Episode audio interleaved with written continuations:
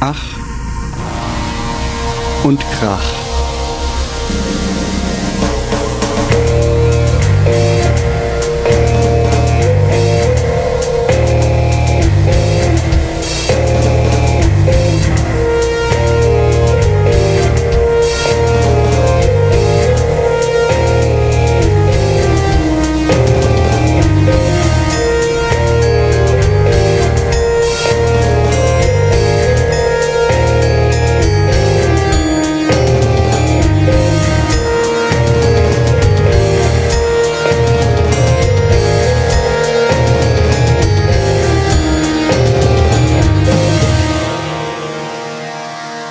Gespräche über Lärmmusik. Hallo und herzlich willkommen zu Ach und Krach Folge Nummer 27. Hier ist der Robert. Wie immer der Jochen.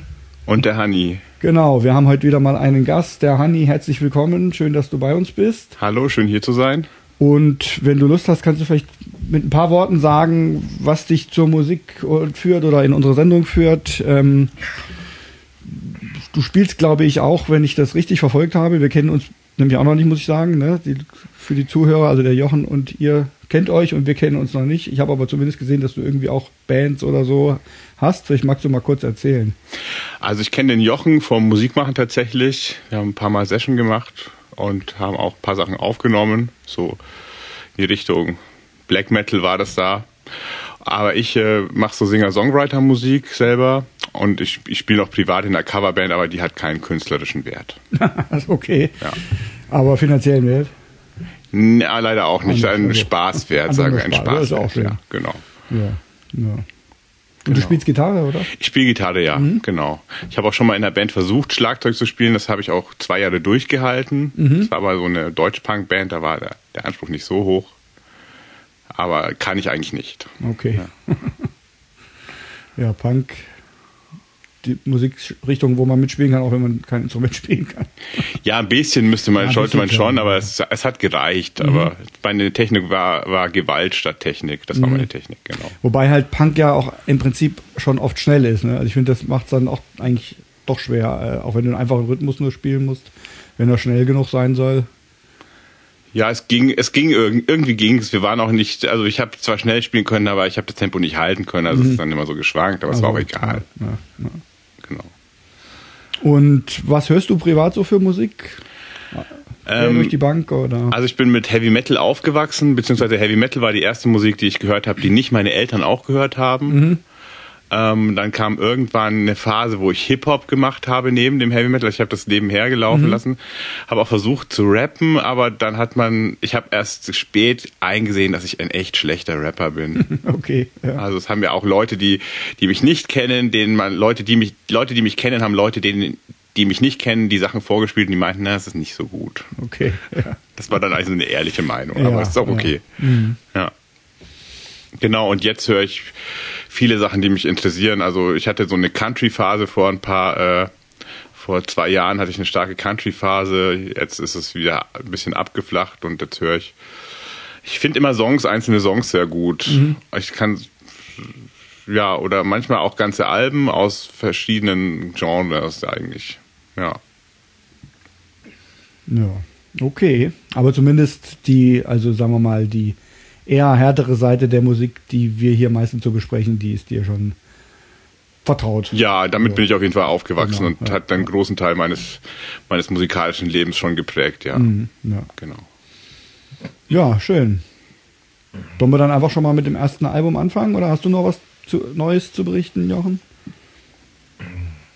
Nächste Woche Freitag kommt unsere Platte raus, die erste LP von Wommelswell, kann man ja kurz noch erwähnen. Ja. Und wir haben auch zwei Gigs äh, in naher Zukunft. Äh, einmal äh, am 6.11. in Weimar und einmal in Mainz am 5. Februar nächsten Jahres. Im Kuhkaff, genau. Wer das ja, hört, cool. kommt vorbei. Mhm. Äh, es ist dann halt äh, für jemand, der zum ersten Mal die Sendung hört, dann äh, eher Grindcore, aber wird bestimmt lustig. Und die Platte gibt es auf CD und Kassette, richtig? Auf CD und Kassette kommt es am 29. raus, irgendwann im Frühjahr nächsten Jahres auf LP auch. Mhm. Das dauert aufgrund von den ganzen. Also der Labeltyp in Amerika, der wollte das auch nicht zeitgleich machen, so habe ich ihn verstanden. Mhm. Dass er erst das Tape rausbringen wollte. Das kommt zufälligerweise gleichzeitig mit der CD raus, mhm. die, auf, auf, die auf einem anderen Label ist. Ach so, okay. Das hat sich, weiß nicht, warum die es zusammengelegt haben, oder ist es Zufall, das weiß ich halt eben nicht. Und äh, warum die LP jetzt später erst rauskommt, kann ich nicht genau sagen. Vielleicht liegt es auch an den verstopften Presswerken gerade. Mhm, ja. Man ja so gehört hat, vielleicht äh, ist ja gerade viele Presswerke machen zu und äh, die ganzen Reissue-Platten, die gerade mhm. so gefragt sind, die verstopfen die ganzen Presswerke gerade. Ah, ja. Und darum gibt es teilweise Wartezeiten, die waren früher bei drei bis vier bis Monat, drei bis vier Monaten, wenn du den Auftrag gegeben hast, mhm. äh, bis du das Produkt erhalten hast. Und heute teilweise doppelt bis dreifach so lang. Ja. Also das ist ja wirklich ein Thema, was sich durch alle Bereiche irgendwie durchzieht. Das finde ich schon faszinierend. Jetzt so mit dieser ganzen Corona-Krise. Also ich weiß nicht, ob das in dem Fall auch damit zusammenhängt, aber könnte würde mich nicht wundern, weil also ich habe auch gehört jetzt, dass zum Beispiel Papier jetzt knapp wird und dass tatsächlich äh, Verlage und so Probleme kriegen, ihre Bücher zeitnah drucken zu lassen, mhm. weil es einen Papiermangel gibt oder sich andeutet. Oder auch, ähm, ich habe jetzt so vor einiger Zeit angefangen, so ein bisschen analog zu fotografieren, also auf Film wieder, wie, wie man es früher gemacht mhm. hat. Und auch da ist so, dass die Filme im Moment total rar sind, weil einfach die Chemikalien irgendwie nicht ausreichend zur Verfügung stehen, um die, um diese Filme herzustellen und die, ähm, also die ganzen Lieferketten und so sind da irgendwie in Schwierigkeiten ich meine, so im Alltag merkt man ja meistens noch nicht so viel davon, aber ich finde es schon krass, wenn man jetzt immer wieder aus anderen Ecken hört, wo irgendwelche Sachen nicht verfügbar sind. Mhm. So. Das kennt man eigentlich gar nicht. Aber ob es jetzt in, in dem Fall vom, vom Vinyl äh, an den Rohstoffen liegt, weiß ich nicht genau. Mhm.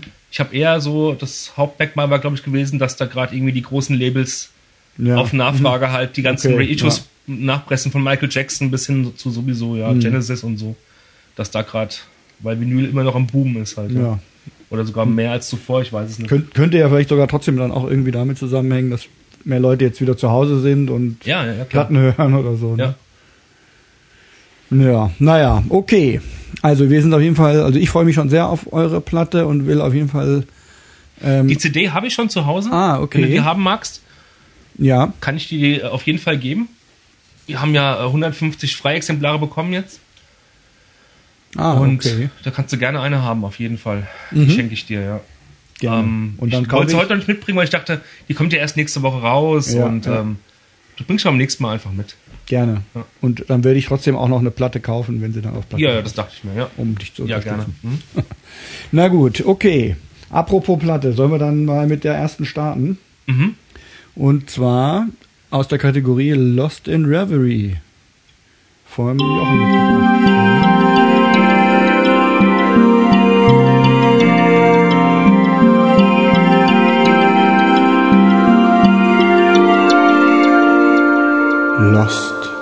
In Reverie. Ähm, ich bringe mit die ähm, vor ein paar Monaten erschienene äh, Darkthrone Eternal Hails. Warum bringe ich die mit? Also Darkthrone war immer schon eine Band, die ich seit seit es die Band gibt. Nee, das ist natürlich Quatsch.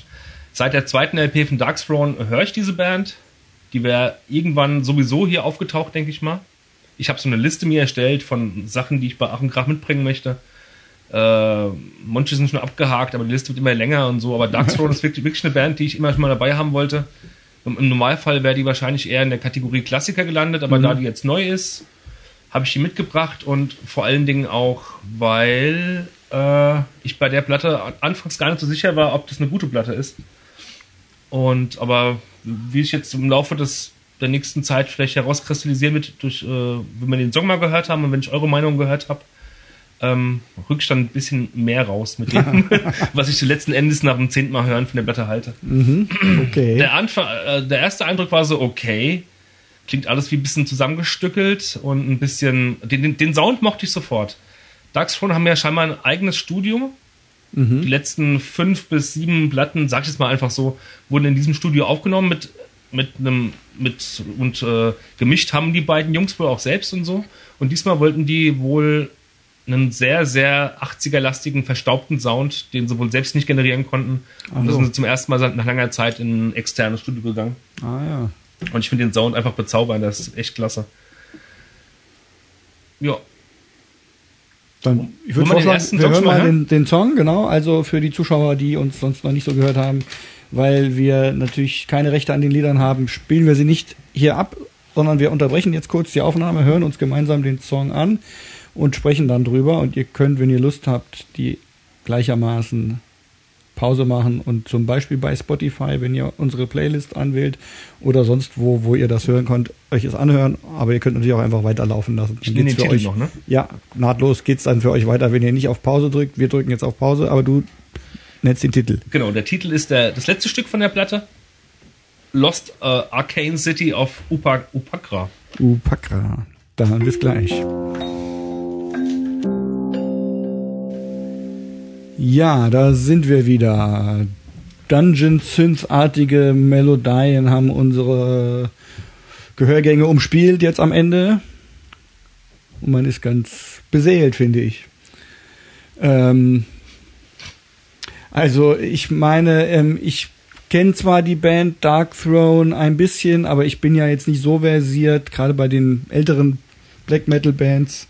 Ähm, ich mag ja sehr gern Black Metal, aber ich höre halt doch eher neuere Sachen oder dann so ein bisschen Avantgarde-mäßigen Black Metal und sowas. Eher ist das, was ich eher aktiv suche.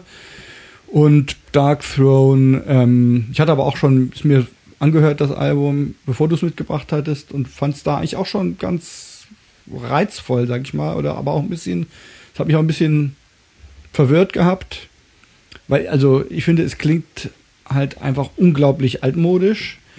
Ähm, und irgendwie auch so total harmlos, muss ich sagen. Also es klingt jetzt, finde ich, für Black Metal wirklich nicht außergewöhnlich böse oder gruselig oder, oder so, sondern es hat, finde ich, was eigentlich recht sympathisches. Es ist halt größtenteils ja so ein bisschen langsam und ähm, ich finde es halt faszinierend, weil eigentlich ist die Musik wirklich, du hast es eben auch gesagt, eigentlich so voll das billige Riff, ja. Also ist eigentlich alles sehr, sehr vorhersehbar und relativ einfach gehalten man kann eigentlich so die, die Melodien direkt mitsingen, wie bei so einem Schlager eigentlich, ne, wo du schon weißt, jetzt geht es irgendwie so oder so weiter. Der Gesang ist auch nicht typisch Black Metal, finde ich, ja. Ja, genau. Wie man von Darkthrone kennt oder wie man aus der Black Metal-Szene kennt, der erinnert dann eher so an 80er, also ich, mich erinnert der sehr an äh, Celtic Frost zum Beispiel. Ne? Mhm. Oder Hellhammer so. Okay.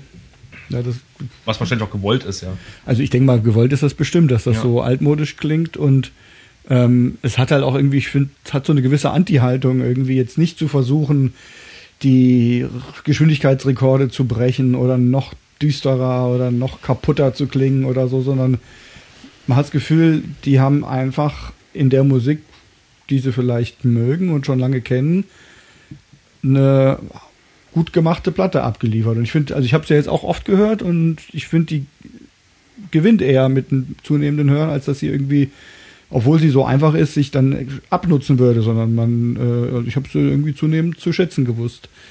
Ähm, und sie hat eine ganz ansprechende Atmosphäre, so. Also ich habe es gern gehört. Mhm. Ah, das ist mein Part. Ja. Wenn du magst. Ja, na, gerne. Ich habe gerade verlegen zu dir geguckt, weil ich selbst nicht wusste, was ich sagen soll. Ja, also ich finde die Platte, kann die Platte mit einem Wort beschreiben, muffig. Sie klingt ein bisschen muffig, finde mhm. ich. Das stimmt. Und ähm, also Darkstone haben ja, du hast es vorhin in unserem privaten Gespräch, bevor der Robert Aufnahme gedrückt hat, schon gesagt, ähm, dass es äh, Darkstone so Phasen haben. Sie hatten diese typische Black Metal Phase, mhm. der, diese zweite Welle Black Metal. Und dann hatten die diese Phase, die ich bevorzuge, und zwar 2008 kam, glaube ich, ähm, Fuck Off and Die raus, F-O-A-D. Mhm. Und dann das äh, Dark Thrones and Black Flags, wo sie sehr punkrockig wurden, mhm. wo sie tatsächlich nochmal, nachdem sie eigentlich abgeschrieben waren, ähm, nochmal so einen neuen Wind reingebracht haben, was ich, was mich voll überrascht hat damals und auch voll begeistert hat. Und jetzt haben sie wieder so eine, mit Old Star fing das glaube ich schon an, so in die Richtung, wo es jetzt musikalisch geht. Natürlich war Old Star vom Sound her noch anders. Ja. Aber jetzt haben sie wieder diese neue Phase, die mag ich jetzt nicht so. Aber es ist natürlich nicht, es ist nicht scheiße. Aber ich dachte mir so, also ich habe mit einem Kumpel die Platte auch angehört Und wir saßen so und haben beide gelacht, weil sie dachten, wozu sind sie ins Studio gegangen? Also, äh, also wozu ein Studio? Und dann gibt's ja auch diese, ich habe irgendwo gelesen, dass auch in dem Studio steht ein Schlagzeug, das die Band von Rod Stewart mal benutzt hat. So, das haben sie auch in ihren irgendwelchen Pressemitteilungen gedroppt und so. Und so. Das war, das war sehr lustig eigentlich, ja. ja. Weil also ich denke mal, die nehmen das selbst auch nicht ernst, dass sie jetzt mit dem Schlagzeug von Rod Stewart gespielt haben. Das hört das man natürlich. Das wird ja wahrscheinlich nicht ihr größtes Idol sein. Ja, ja. denke ich nicht. Ja. ja. Genau. Der, der, Fenris, ähm, ich verfolge seinen Podcast vom Fenris. Ähm, mhm. Der kostet zwar Geld, aber lohnt sich dennoch. Geht immer so eine Stunde und 15 Minuten und ja, also ich finde den Fenris, der ist ein Ultima, ist echt totaler Nerd und Kauz und der kennt sich so gut mit Musik, also mit Musik der 80er Jahre aus, auch so über den Tellerrand hinaus und ähm, der hat so viele Anekdoten über, über, über, über, über, über so nerdigen Kram, der dich dann doch irgendwie interessiert. Ich finde, der kennt sich schon aus, ja. Mhm. Der hat schon irgendwie Ahnung. Und ähm, ja, ich höre den also Podcast ich, sehr, sehr gerne. Mhm, okay. Und kenne so ein bisschen, ich will sagen, ich kenne so ein bisschen seinen Humor und so und äh, also ähm, meinst du, dass das schon auch einen gewissen Humor hat, diese Musik so zu es machen? Gibt sehr, es gibt ja. sehr viele Zitate, mhm. ähm, die manchmal auch sehr deutlich sind. Oder es, es, gibt so einen Song auf der neuen Platte, ich weiß jetzt gar nicht, welcher es ist, da, da fängt er plötzlich an, so einen Double Bass Beat zu spielen. Der klingt so, äh, der klingt so billig. Mhm. Und ich kann mir vorstellen, dass der das richtig abgefeiert hat, ja. Weil der, der, der spielt ja schon Schlagzeug seit den 80er Jahren und äh, äh, hat auch in vielen Interviews irgendwie sich ähm, darüber ausgelassen, wie die heutigen Schlagzeuge und Schlagzeuger so spielen und klingen und dass er das gar nicht gut findet, wenn der dauernd irgendwie so ein, wenn die, wenn die, wenn die Snare zu Ping-Ping-mäßig klingt und das Ganze getriggert ist und so weiter. Er ist ein ganz großer Gegner davon und so. Und das sind so ein paar Sachen drinnen versteckt in der Musik, die ich einfach grundsympathisch finde, ja die klingen so nach so, fast schon so, als würde ein Anfänger gerade am Schlagzeug sitzen und mit, mit, überlegen, was spiele ich jetzt gerade dazu. Mhm. Da kommt irgend so ein Part, der geht dun dun dun dun dun dun dun dun dun dun dun dun dun und er spielt dun dun dun dun dun dun dun dun dun dun dun irgendwie so ein, so ein Part, den keiner spielen würde außer ihm, ja. Das finde ich sehr sympathisch halt, ja. Also er hat sich ja äh, auch in Videos ausgelassen, dass äh, Schlagzeuger immer auf dem Rightbacken diese Extra Notes spielen. Ja. Und er macht es aber selber auch. Also ich glaube sogar einmal auf der neuen Platte, die also auf der äh, die wir gerade besprechen, ja. ja. Äh, ist mir, ich weiß jetzt nicht auf welchem Song, aber es ist mir einmal kurz aufgefallen, da habe ich gedacht, Moment mal, das ist doch jetzt ein Witz, oder? Ja. Nee, er sagt ja in dem, das, was du mir heute geschickt hast, in diesem äh, kurzen Auszug, in diesem Video da, in diesem Interview, sagt er ja auch, dass er das selbst, selbst auch mal ja, macht. Ja. ja. Mhm. Und ich mache das selbst auch. Also ich finde das cool. Ich mag das. Extra Noten auf dem, auf der Bell, auf der Right Bell zu spielen ja, genau. manchmal. Ich finde das eine große Kunst, wenn man das gut kann. Also so ein Ding, Diddly Ding oder sowas. Ja, ja, ja. zum Beispiel, mhm. ja. Ja, also ich finde auf jeden Fall den Sound ähm, auch echt gelungen. Also ich finde, der klingt sehr altmodisch, aber er klingt trotzdem auch sehr warm und also druckvoll, würde ich mal sagen. Und, und, druckvoll, und an, also nicht druckvoll im Sinne von so einer super krass produzierten Wand, aber so, er klingt nicht dünn oder oder das auch nicht oder ja. dürr oder oder sondern ich finde er hat trotzdem so einen raumgreifenden so ein Volumen irgendwie und und ähm, klingt nicht so nach, nach Badezimmer oder so, wie, wie vielleicht alte Produktionen ähm, in den 80ern halt klangen, wo, wo das ja vielleicht auch nicht unbedingt gewollt war, sondern einfach auch noch nicht besser möglich war, sozusagen, ja. ja, ja. So ein, äh, dass der Sound irgendwie dick, dicker klingt. Und ich finde, er klingt altmodisch, aber trotzdem, ähm, ja, finde ich total rund und warm irgendwie. Und ich kann mir schon vorstellen, dass die sich da sehr viel Mühe gegeben haben, das genau so hinzukriegen, ja. Mhm. Also, ja. ist, ich, ich, hätte mir die Platte bestimmt so von mir aus jetzt nicht so oft angehört. Ähm, dazu hat sie einfach zu wenig Spektakuläres irgendwie geboten, um mich immer wieder hinzuziehen. Aber dadurch, dass ich jetzt für die Sendung quasi machen musste, ähm, ja, hat es mir, hat's mir gut gefallen. Wie gesagt, ich kenne die Band jetzt nicht so gut, dass ich das mit verschiedenen Phasen abgleichen könnte. Ich habe dann halt auch noch mal in ältere Sachen reingehört und festgestellt, dass die da auch schon diese langsamen Songs von Anfang an hatten. Ne? Mhm. Also die haben jetzt nicht direkt äh, oder äh, ursprünglich so, so einen schnellen Black Metal gemacht, sondern diese Na, doomigen, Ja gut, okay. Also auch, gab es auch, nee, aber du so, recht, solche, solche, Songs, so, ja. so ein bisschen doomige, ähm, sind da Stimmt. auf den ersten Alben direkt auch schon dabei. Eigentlich ja. die einzige, die so richtig schnell, durchgehend schnell ist, die jetzt auch nicht, aber die, die ich jetzt mit schnell assozi assoziiere, ist die Transylvanian Hunger. Mhm. Aber auf der davor äh, Under Funeral Moon und auch auf der äh, Blazing the Northern Sky sind immer wieder auch langsame Sachen dabei, das stimmt mhm. schon, ja. Und das erste Album war ja ein reines Death Metal Album. Und da sind aber auch schleppende Stücke dabei, insofern. Das ist schon so wie so ein Soulside Journey oder ja, so genau. heißt es. Ja, ja genau. Ja. Mhm. Und er, also ich habe mal irgendwo gelesen, dass sie in einem Interview erzählt haben, dass sie quasi das erste Album gemacht haben als reines Death Metal Album und dann dieses zweite A Blaze in the Northern Sky gemacht haben, betont, äh, reduziert, produziert, es an mhm. das Label geschickt hat und das Label dachte, es sei ein Witz. Peaceful, mhm. ne? Ja, weiß ich, das weiß ich, ich nicht mehr. Ja. Aber das Label hat irgendwie gedacht, was, was, was soll das? Äh, was macht ihr da? Wir verstehen das nicht. Ja. ja. Das war so eine große, ja. so eine große Anti-Haltung gegenüber den ja. ganzen Scott Burns Produktionen, was da gerade in Amerika so los war in Death Metal. Mhm. Die, die hat das richtig aufgeregt, dass aus Death Metal jetzt so Superstars wurden, die in Turnschuhen und Jeans rumlaufen und ähm, wollten da halt so eine krasse Gegenbewegung halt starten, in Anführungszeichen, zumindest mhm. in ihrer kleinen Szene da oben halt, ja. Ja gut, das passt ja aber dann irgendwie auch dann dazu, dass sie sich jetzt auch kritisch äußern und irgendwie bewussten altmodischen Stil fahren. So. Ja. Ja. Äh, aber auch nicht so ein, also zumindest vermute ich mal, dass das jetzt auch nicht so ein Retro ähm, Sound. Ich meine, es gibt ja auch viel Retro-Musik im Moment, die dann ja, ja. bestimmte Stile quasi wieder kopiert, aber so ganz passt es da auch nicht rein, oder? Nee. Habe auch schon den Fenris oft sich äh, aussprechen gehört gegen diesen Retro ähm, mhm. zweite Welle Black Metal, der jetzt gerade wieder so angesagt ist der findet das auch ziemlich unnötig, ja, aber. Dazu ist es wahrscheinlich ja irgendwie zu langsam und zu. Es zu ist definitiv irgendwie. kein zweite Welle Black Metal, was sie gerade mhm. machen, ne? Auf, ja. auf, gar keinen Fall. Ja. Eher so, ja, wie Venom klingt es jetzt nicht, aber dann Celtic Frost ist ja auch die Augenbegriff.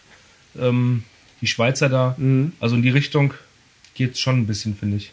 Also nicht nur soundmäßig, sondern auch so von den Kompositionen her, vom Gesang her, ich finde schon, dass, dass Darkthrone sich seit der Panzerfaust, seit der Panzerfaust, das ist auch eine frühe Platte, die Panzerfaust, mhm. von meinetwegen 95 oder so, dass sie sich immer wieder auf äh, Celtic Frost beziehen. Ja. Das war bei der Panzerfaust ganz deutlich. Und da auch kein Hehl draus machen, denke ich mal. Das war ja auch eine große Band. Also das heißt, du hast ja vorhin ähm, quasi gesagt, du sagst uns erst später, wie du die Platte nach zehnmal hören fandst. Ja, für mich, ist die, für mich ist, ist die auf jeden Fall gewachsen. Mhm. Als der erste Vorab-Track, das war der erste auf der Platte oder der zweite, als der damals erschienen ist, vor ein paar Monaten, als sie, kurz bevor die halt veröffentlicht wurde, die, die haben das ja sehr spontan gemacht. Das war ja eine große Überraschung irgendwie.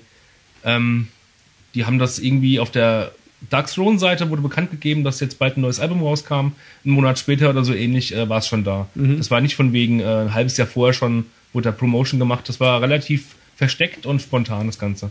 Und da gab es diesen ersten Song und ich dachte mir so, oh nee, was ist das denn? Ich fand ja die Old Star schon nicht so ganz, so ganz pralle. Ein bisschen langweilig halt und mir zu doomig, durchgehend zu doomig. Da fehlten mir die schnellen Passagen und so ein bisschen der Esprit von früher. Und mir hat der Song erst gar nicht gefallen. Und dann meinten Kumpels, äh, haben dann irgendwie gepostet, äh, nach dem dritten Mal wirkt der Song erst. Und ich so, okay, dann hörst du noch mal hin. Mhm. Dann gibst die Blätter noch nicht ganz auf. Und in der Tat ist auch bei mir dieses, äh, die ganze Scheibe gewachsen, ja. Und ich finde die jetzt ziemlich geil und höre die auch relativ oft, ja. Hab mir so gekauft. Ja, okay. Gehöre aber eigentlich mhm. zu den Leuten, die sich ähm, irgendwo auch die, vielleicht nur aus Spaß oder so, so, so eine Platte wieder herwünschen von denen, die eher so in die Richtung von, in die, in die Black Metal Richtung geht halt, ja. Irgendwas ganz bösartig, ganz schwarzes, aber das wirst du aber von der Band wahrscheinlich nie mehr hören halt, ja. Ich glaube, der Zug ist bei denen abgefahren. Ja, oder, oder, wenn das dann wieder total out ist, dann vielleicht. Dann vielleicht, ja. ich glaube, es sind einfach zu nette zu nette Typen, die kommen zu nett rüber. Mittlerweile haben sie sich ja so eine Medien, vor allem Fan so eine Medienpräsenz als netter Typ. Ja, ja, absolut. Also wenn er jetzt, das würde man ihm nicht mehr abnehmen, der böse Black Metaler eigentlich. Das kann schon sein, ja. ja. Das kann sein, mhm. ja. Ja, gut. Und dann ist es vielleicht konsequent, es auch gar nicht irgendwie zu versuchen mhm. und peinlich rüberzukommen, ja. Stimmt, ja. ja. Gut. Meinetwegen können wir. Dann hören wir jetzt unseren ersten, äh, unseren ersten Song. Einen also Song. ganz kurz ja, noch, ja. Ähm, also dir hat sie gefallen, die Platte, so im Endeffekt? Ja. ja. Würdest du dir aber nicht kaufen? Nein, die, das du, nicht. Du bevorzugst andere Stile, also andere, andere Phasen der Band, nämlich ja, äh, ja, vor allem ich, ich, für mich sind ein bisschen zu wenig Melodien. Das stimmt in der Tat, ja. Das stimmt. Die ist schon sehr trocken und irgendwie schroff irgendwie die Platte. Ja, es hat sowas halt irgendwie so ein bisschen auch ich weiß gar nicht, wo wir bei irgendeiner Platte vor einiger Zeit haben wir das auch gesagt, dass sie sowas Einlullendes irgendwie hat. Ich finde, das ist bei dieser auch so ein bisschen. Das ist so langsam, geht das so vor sich hin, mit so einer etwas warmen Atmosphäre. Ja. Ähm, nichts, was einen irgendwie aufschreckt oder äh, mitreißt oder so, sondern mehr so, ein, so, ein, so eine wohlige Stimmung, finde ich, produziert die eher. Gerade vor allem jetzt mit diesem letzten Stück im Ohr halt, mit dieser Synthi-Melodie, die das da könnte so man denken, öfters da auftauchen in der Platte. Ja, ja aber ich finde, es passt, also auch wenn es sozusagen bei den anderen Stücken nicht so vorkommt, passt es trotzdem von der Stimmung her auch zu den Stücken, die davor sind. Also macht, ist, ist rund sozusagen, ja. Okay. Naja, okay. Dann kommen wir zum ersten Blindhör-Song. Wir hören einen Song aus einer riesen Playlist, ähm, ohne zu wissen, was es ist reden darüber und lösen dann auf, was das war und sind gleich wieder da, nachdem wir das gehört haben.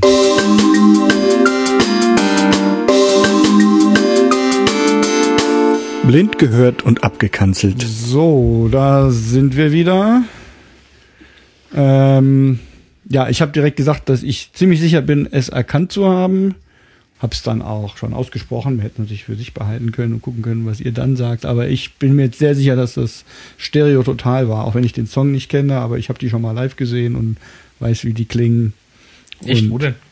Im alten Schick und Schön. Ah ja. Ja. Das wäre ein toller Laden an für sich. Der war gut. Da gab es auch immer die Jazz-Sessions. Da war mhm. ich sehr gerne früher.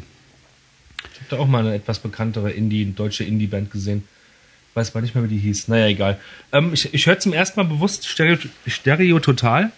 Wenn ich, wenn ich überhaupt recht habe, aber ja, wenn, wenn, wenn ich genau. nicht recht habe, dann würde ich sagen, das ist jemand, aus. der die echt ziemlich dreist kopiert. Also. Okay. ich weiß nur, dass ich da die in irgendeiner Indie-Sendung in Viva oder war, nee, Viva 2 oder Viva Plus, wie hieß denn das früher? Ich hab hier mal umbenannt, ist ja e-, egal. In Viva so gab es ja auch so Indie-Sendungen halt ja. in den Nullerjahren, Anfang der Nullerjahre und da kamen die öfters mal vor. Mhm. Und ich weiß nur, dass ich da irgendwie eher so weitergeschaltet habe. ich konnte mir das irgendwie nicht angucken. Ich mochte diesen Stil von denen einfach nicht. Ja. Aber fand es jetzt gar nicht so schlecht, wenn ich ehrlich bin. Ich, ja, ich fand es jetzt irgendwie zu lang. Ich meine, es ist halt irgendwie so eine Masche, ne? so ein bisschen naiv und schlagermäßig zu machen und dann aber gleichzeitig so ein bisschen schräg und also wie Haben sie die mehr so ein Schlager-Touch, ja? Das ist schon, also manchmal ist auch mehr so ein bisschen Elektropop halt mit drin. Das war jetzt eher so ein bisschen punkrockig, ne, mit E-Gitarren. Und aber wie nennt man das andere? So dieses. aber es ist doch orchestriert gewesen mit irgendwas, oder? Am Hintergrund war dann irgendwie so Orchester, ein bisschen, oder Orchester in Anführungsstrichen, ja, äh, ja, aus, der, aus der Konserve vielleicht, ja, oder irgendwie Streicher oder so. Genau. Strings. Und aber diese Gitarre war so, ist das so Hawaii-mäßig oder so? Das ist eine Ukulele, ne? Oder war das eine Ukulele vielleicht? Oder? Ich glaube, das ist einfach eine Gitarre mit viel Hall, ja. cleane Gitarre mit viel Hall oder so. Aber so dieser Stil, der Reggae war das ja auch nicht, aber dieses. Ich glaube, das kam in den 60ern mit so, so in, in, ja auch mit so wirklich mit so Beach äh, oder so. Ja, sowas irgendwie, so ein bisschen Beach. Nicht Beach Boys, aber ja, genau, Surf, das war das Wort. Ja, ja, stimmt, so hat so in die Richtung ging das. Ja. Aber wie die dann bei dem Refrain so, so ihre Stimme irgendwie so ein bisschen überschlägt, das und alles so ein bisschen disharmonisch oder nicht mehr auf den Punkt gesungen ist, das fand ich schon ganz cool eigentlich. Das stimmt, ja. Das hat was, ja. Aber wie gesagt, ich habe die Band, also ich kenne die und habe sie mal live gesehen und habe ein Bild von denen, aber ich bin jetzt auch kein Fan. Aber es hat mir natürlich auch sehr leid, kürzlich zu hören, dass die Françoise Cactus da jetzt doch sehr früh verstorben ist, mit 40 oder so. Oder war sie schon über 50, aber auf jeden Fall noch nicht alt. Hm. Ja. Naja, gut. Ich guck mal, ob ich ob wir recht hatten, mhm. oder? Äh, das war Stereo Total, jawohl. Mit dem Lied Zu schön für dich von der Platte Les Hormones oder wie auch immer man das ausspricht. Ich kann kein Französisch, also die Hormone. Mhm. Ja, okay. Ja, da sieht man wieder mal, dass diese Liste doch recht ähm, abwechslungsreich sein kann. Ich meine, wir haben ja oft auch Metal und so. Genau. Aber ich habe da ja mal wirklich ziemlich wahllos Sachen zusammengeschmissen, damit es einfach auch abwechslungsreich abwechslungsreich ist und überraschend ist. Und das war wahrscheinlich dann irgendeine Liste, wo mehr so ein bisschen Indie-Rock oder deutscher ja Punkrock oder was auch immer ich, ja. drin war. Ja, ja nee, aber gerade das Lied finde ich auch mit den E-Gitarren gehört ja irgendwie auch schon in den passt rein. Die haben andere Songs, die meiner Meinung nach, weil ich in Erinnerung habe, mehr so sehr elektronischer oder so Elektropop-mäßig sind. Das hätte reingepasst. Hätte ja. auch vielleicht gepasst, ja, genau. Es gibt ja nicht umsonst den Rubrik äh, über den Tellerrand. Also ja gut, aber ich meine, alles, was über den Tellerrand gehört, ist in der Liste andererseits ja jetzt auch nicht drin. Ja, okay. also, dann wäre sie ja unendlich groß. naja, okay, dann kommen wir zur zweiten Platte des Abends und die hast du uns mitgebracht aus der Kategorie äh, Goldstandard, also ein Klassiker. Genau, ich habe mitgebracht von Aphrodite's Child die Platte 666 oder 666, wie man es, also ich sage immer 666, weil ich das immer so lese auf Deutsch und ja. ich, die, die Band, da ist, ja, griechische Band einordnen und nicht als englische, also als Anglo, mhm. äh, wie sagt ja. man, Text, textliche Ang Band. Anglophil, ne? Ja, genau, aber ja, wahrscheinlich 666 eher, ja. Genau, mhm. ja. Soll ich jetzt schon was dazu sagen oder hören wir erst den Song? Äh, wir können direkt den Song erstmal hören und dann kannst du vielleicht erzählen, warum du sie mitgebracht okay, hast. Ja. Machen wir es so? Ja. Okay. Dann hören wir den Song, äh, Moment, wie hieß er doch gleich? Altamont. Genau. Ähm, dann hören wir den erst und kommen gleich zu euch zurück, liebe Hörer und Hörerinnen.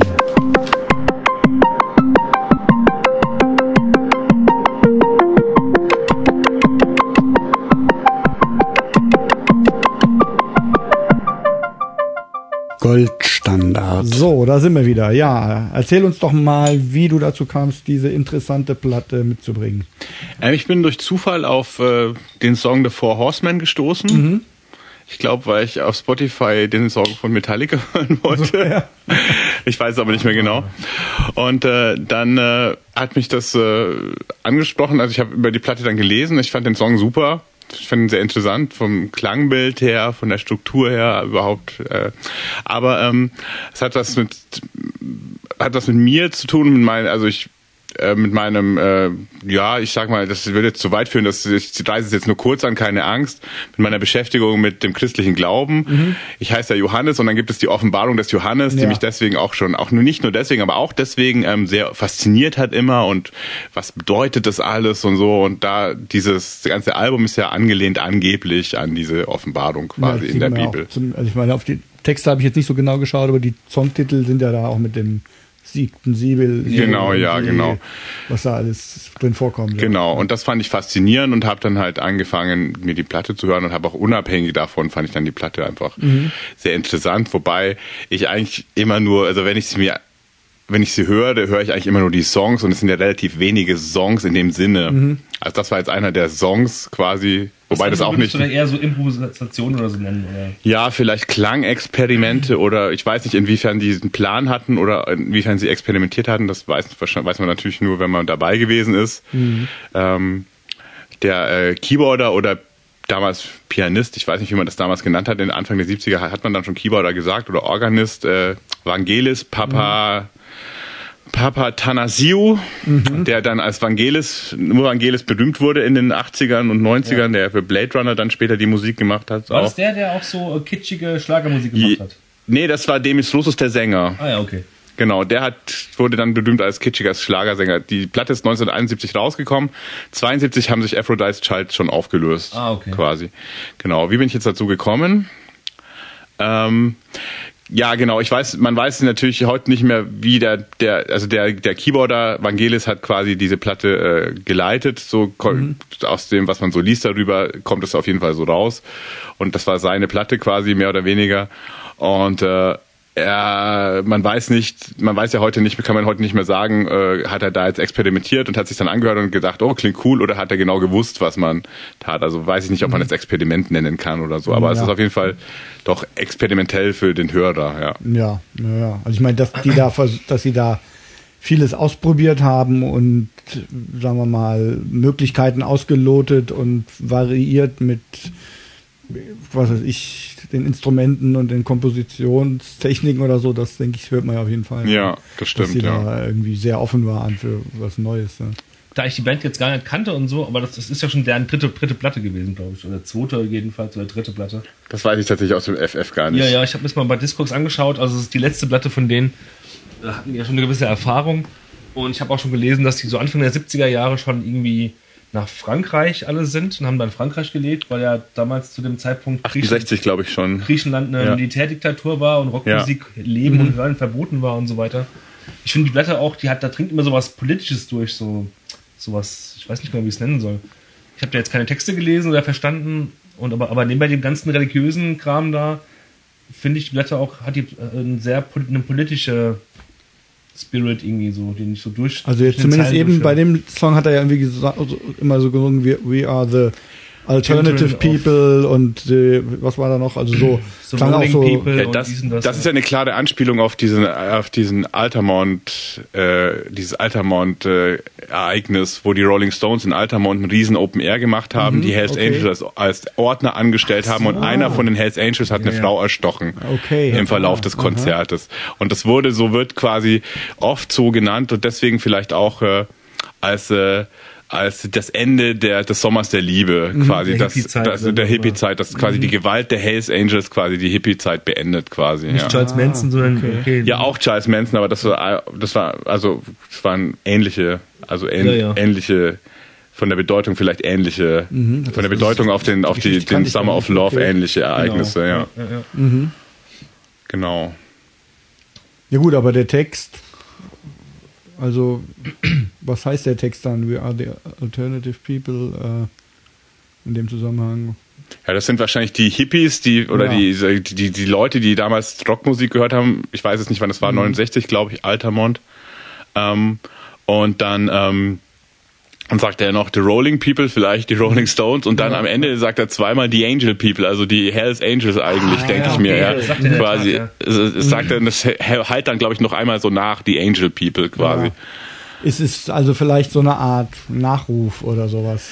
Ja, oder man kann natürlich auch, wenn man jetzt ganz, ganz weit und wild, äh, mhm. wie wild, äh, äh, wie sagt man, ähm, interpretiert, dass äh, die Apokalypse quasi, dass die Apokalypse des Summer of Love quasi ein ja. bisschen, mhm. oder mit, mit, mhm. mit den Morden von Charles Manson quasi. Ja, ja. ja. auch passen. Ja, stimmt, ja. ja. Genau. Also ich kannte die Band überhaupt nicht. Also den Namen hatte ich bestimmt schon mal irgendwo gehört, aber ich hätte jetzt überhaupt nicht sagen können, was das für eine äh, Musikrichtung ist oder was auch immer. Und ich habe auch tatsächlich mir das Album ziemlich oft angehört, bevor ich dann irgendwann mal den Wikipedia-Artikel sozusagen dazu gelesen habe. Ich habe mir gedacht, ah, musst du demnächst mal gucken, was das eigentlich jetzt, wo die überhaupt herkommen und so. Also ich habe es eigentlich die ganze Zeit gehört, ohne irgendwas groß zu wissen. auch nicht zu wissen, dass du aus Griechenland waren. Nee, genau, wusste ah, okay. ich, wusste ich erstmal alles nicht. Ich hätte erstmal vermutet, dass das Engländer sind oder so, nachdem ich was gehört habe. Aber ähm, ja, und dann also ich fand es auf jeden Fall vom ersten Ton an irgendwie super faszinierend und ich muss auch sagen, ich habe es jetzt echt öfter gehört und trotzdem gibt es da so unglaublich viel zu entdecken in diesem Album. Und jedes Mal, ich meine, man hört ja dann auch nicht immer von A bis Z irgendwie die ganze Zeit konzentriert Ich habe vermehrt auch die erste, so, die erste ne? LP gehört. Gut, ich habe sie, ja, so kann ich nur nicht sagen. Ich habe sie ja eh bei Spotify gehabt und wo da jetzt welche LP aufhört oder so, das habe ich dann nicht so ja, mitgekriegt. Ja, ja. Aber ich habe es dann ja, zumindest alles irgendwie mehrfach gehört und jedes Mal dann wieder Stellen, also zum Teil klingt es natürlich so ein bisschen auch nach Pink Floyd oder so, wenn da gerade so das eine Gitarrensolo mit dem mit dem Hall. Ich musste auch an die Oma Gummer denken, weil die auch so freigestaltet ja, ja. ist. Ja.